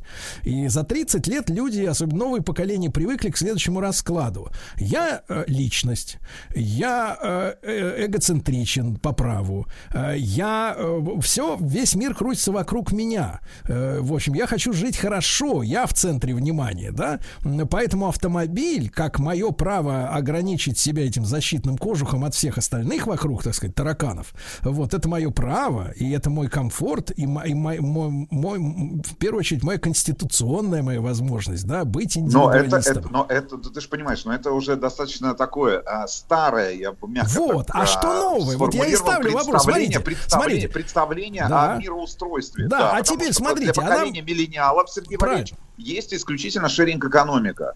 Ну, слушайте, люди, которые не готовы покупать э, собственное жилье, готовы большую часть жизни прожить э, в жилье, которое они снимают. То же самое происходит с И в конце концов отправиться в съемную могилу на 10 лет, после чего тебя оттуда вычистят и на, его, на, на это место положат нового. А у понимаешь? них останется, Сергей Валерьевич, после смерти Инстаграм. Понимаешь? Да-да. Фоточки- Нет, я к, я к чему? и Я, в Руслан, я к чему? К тому, что э, если у нас новая стратегия, если опять возвращаются общественные ценности, когда плечом к плечу, как говорится, в вагоне метро, все замечательно, все здорово, но для этого нужно новое идеологическое насыщение, что мы вновь один народ большой, сильный, мы идем к чему-то, а не просто едем каждый сам по себе, но почему-то в вагоне общем, а не в своем личном комфортном классном автомобиле под радиомаяк, например, да? Вот. А, надо людям объяснять, надо, надо, если у нас изменилась концепция, если экономика толкает нас снова к- фактически к социалистическому образу Конечно, жизни, да, то да, надо объяснять людям, что надо объяснять, надо вступать с людьми в переговоры. Давайте, давайте мы и вступим в эти переговоры с людьми. Давайте начнем объяснять. Давайте, но у меня нет никаких полномочий, потому что я был и остаюсь плоть от плоти народа. Я от имени людей задаю вопросы, понимаете, да? У меня нет компетенции что-то что разъяснять. от- открывай двери в баню, Серега. Мы идем к тебе. У нас бани нет. Да, теперь мы все будем у тебя мыться, я понимаю. Да, мы все будем у тебя мыться. Короче говоря, ребята, я считаю, что самое главное это быть в диалоге, разъяснять проблемы и в дискуссии, ну, хотя бы нащупывать градус противостояния и какой-то конфликтной ситуации, да, чтобы не обострять, не доводить дело до кипения. Вот, это очень важно. Я, Согласен. я призываю всех, э, все органы власти сотрудничать со СМИ, хотя бы с официальными. Спасибо, Рустам Иванович. До завтра, товарищи. Еще больше подкастов «Маяка» насмотрим.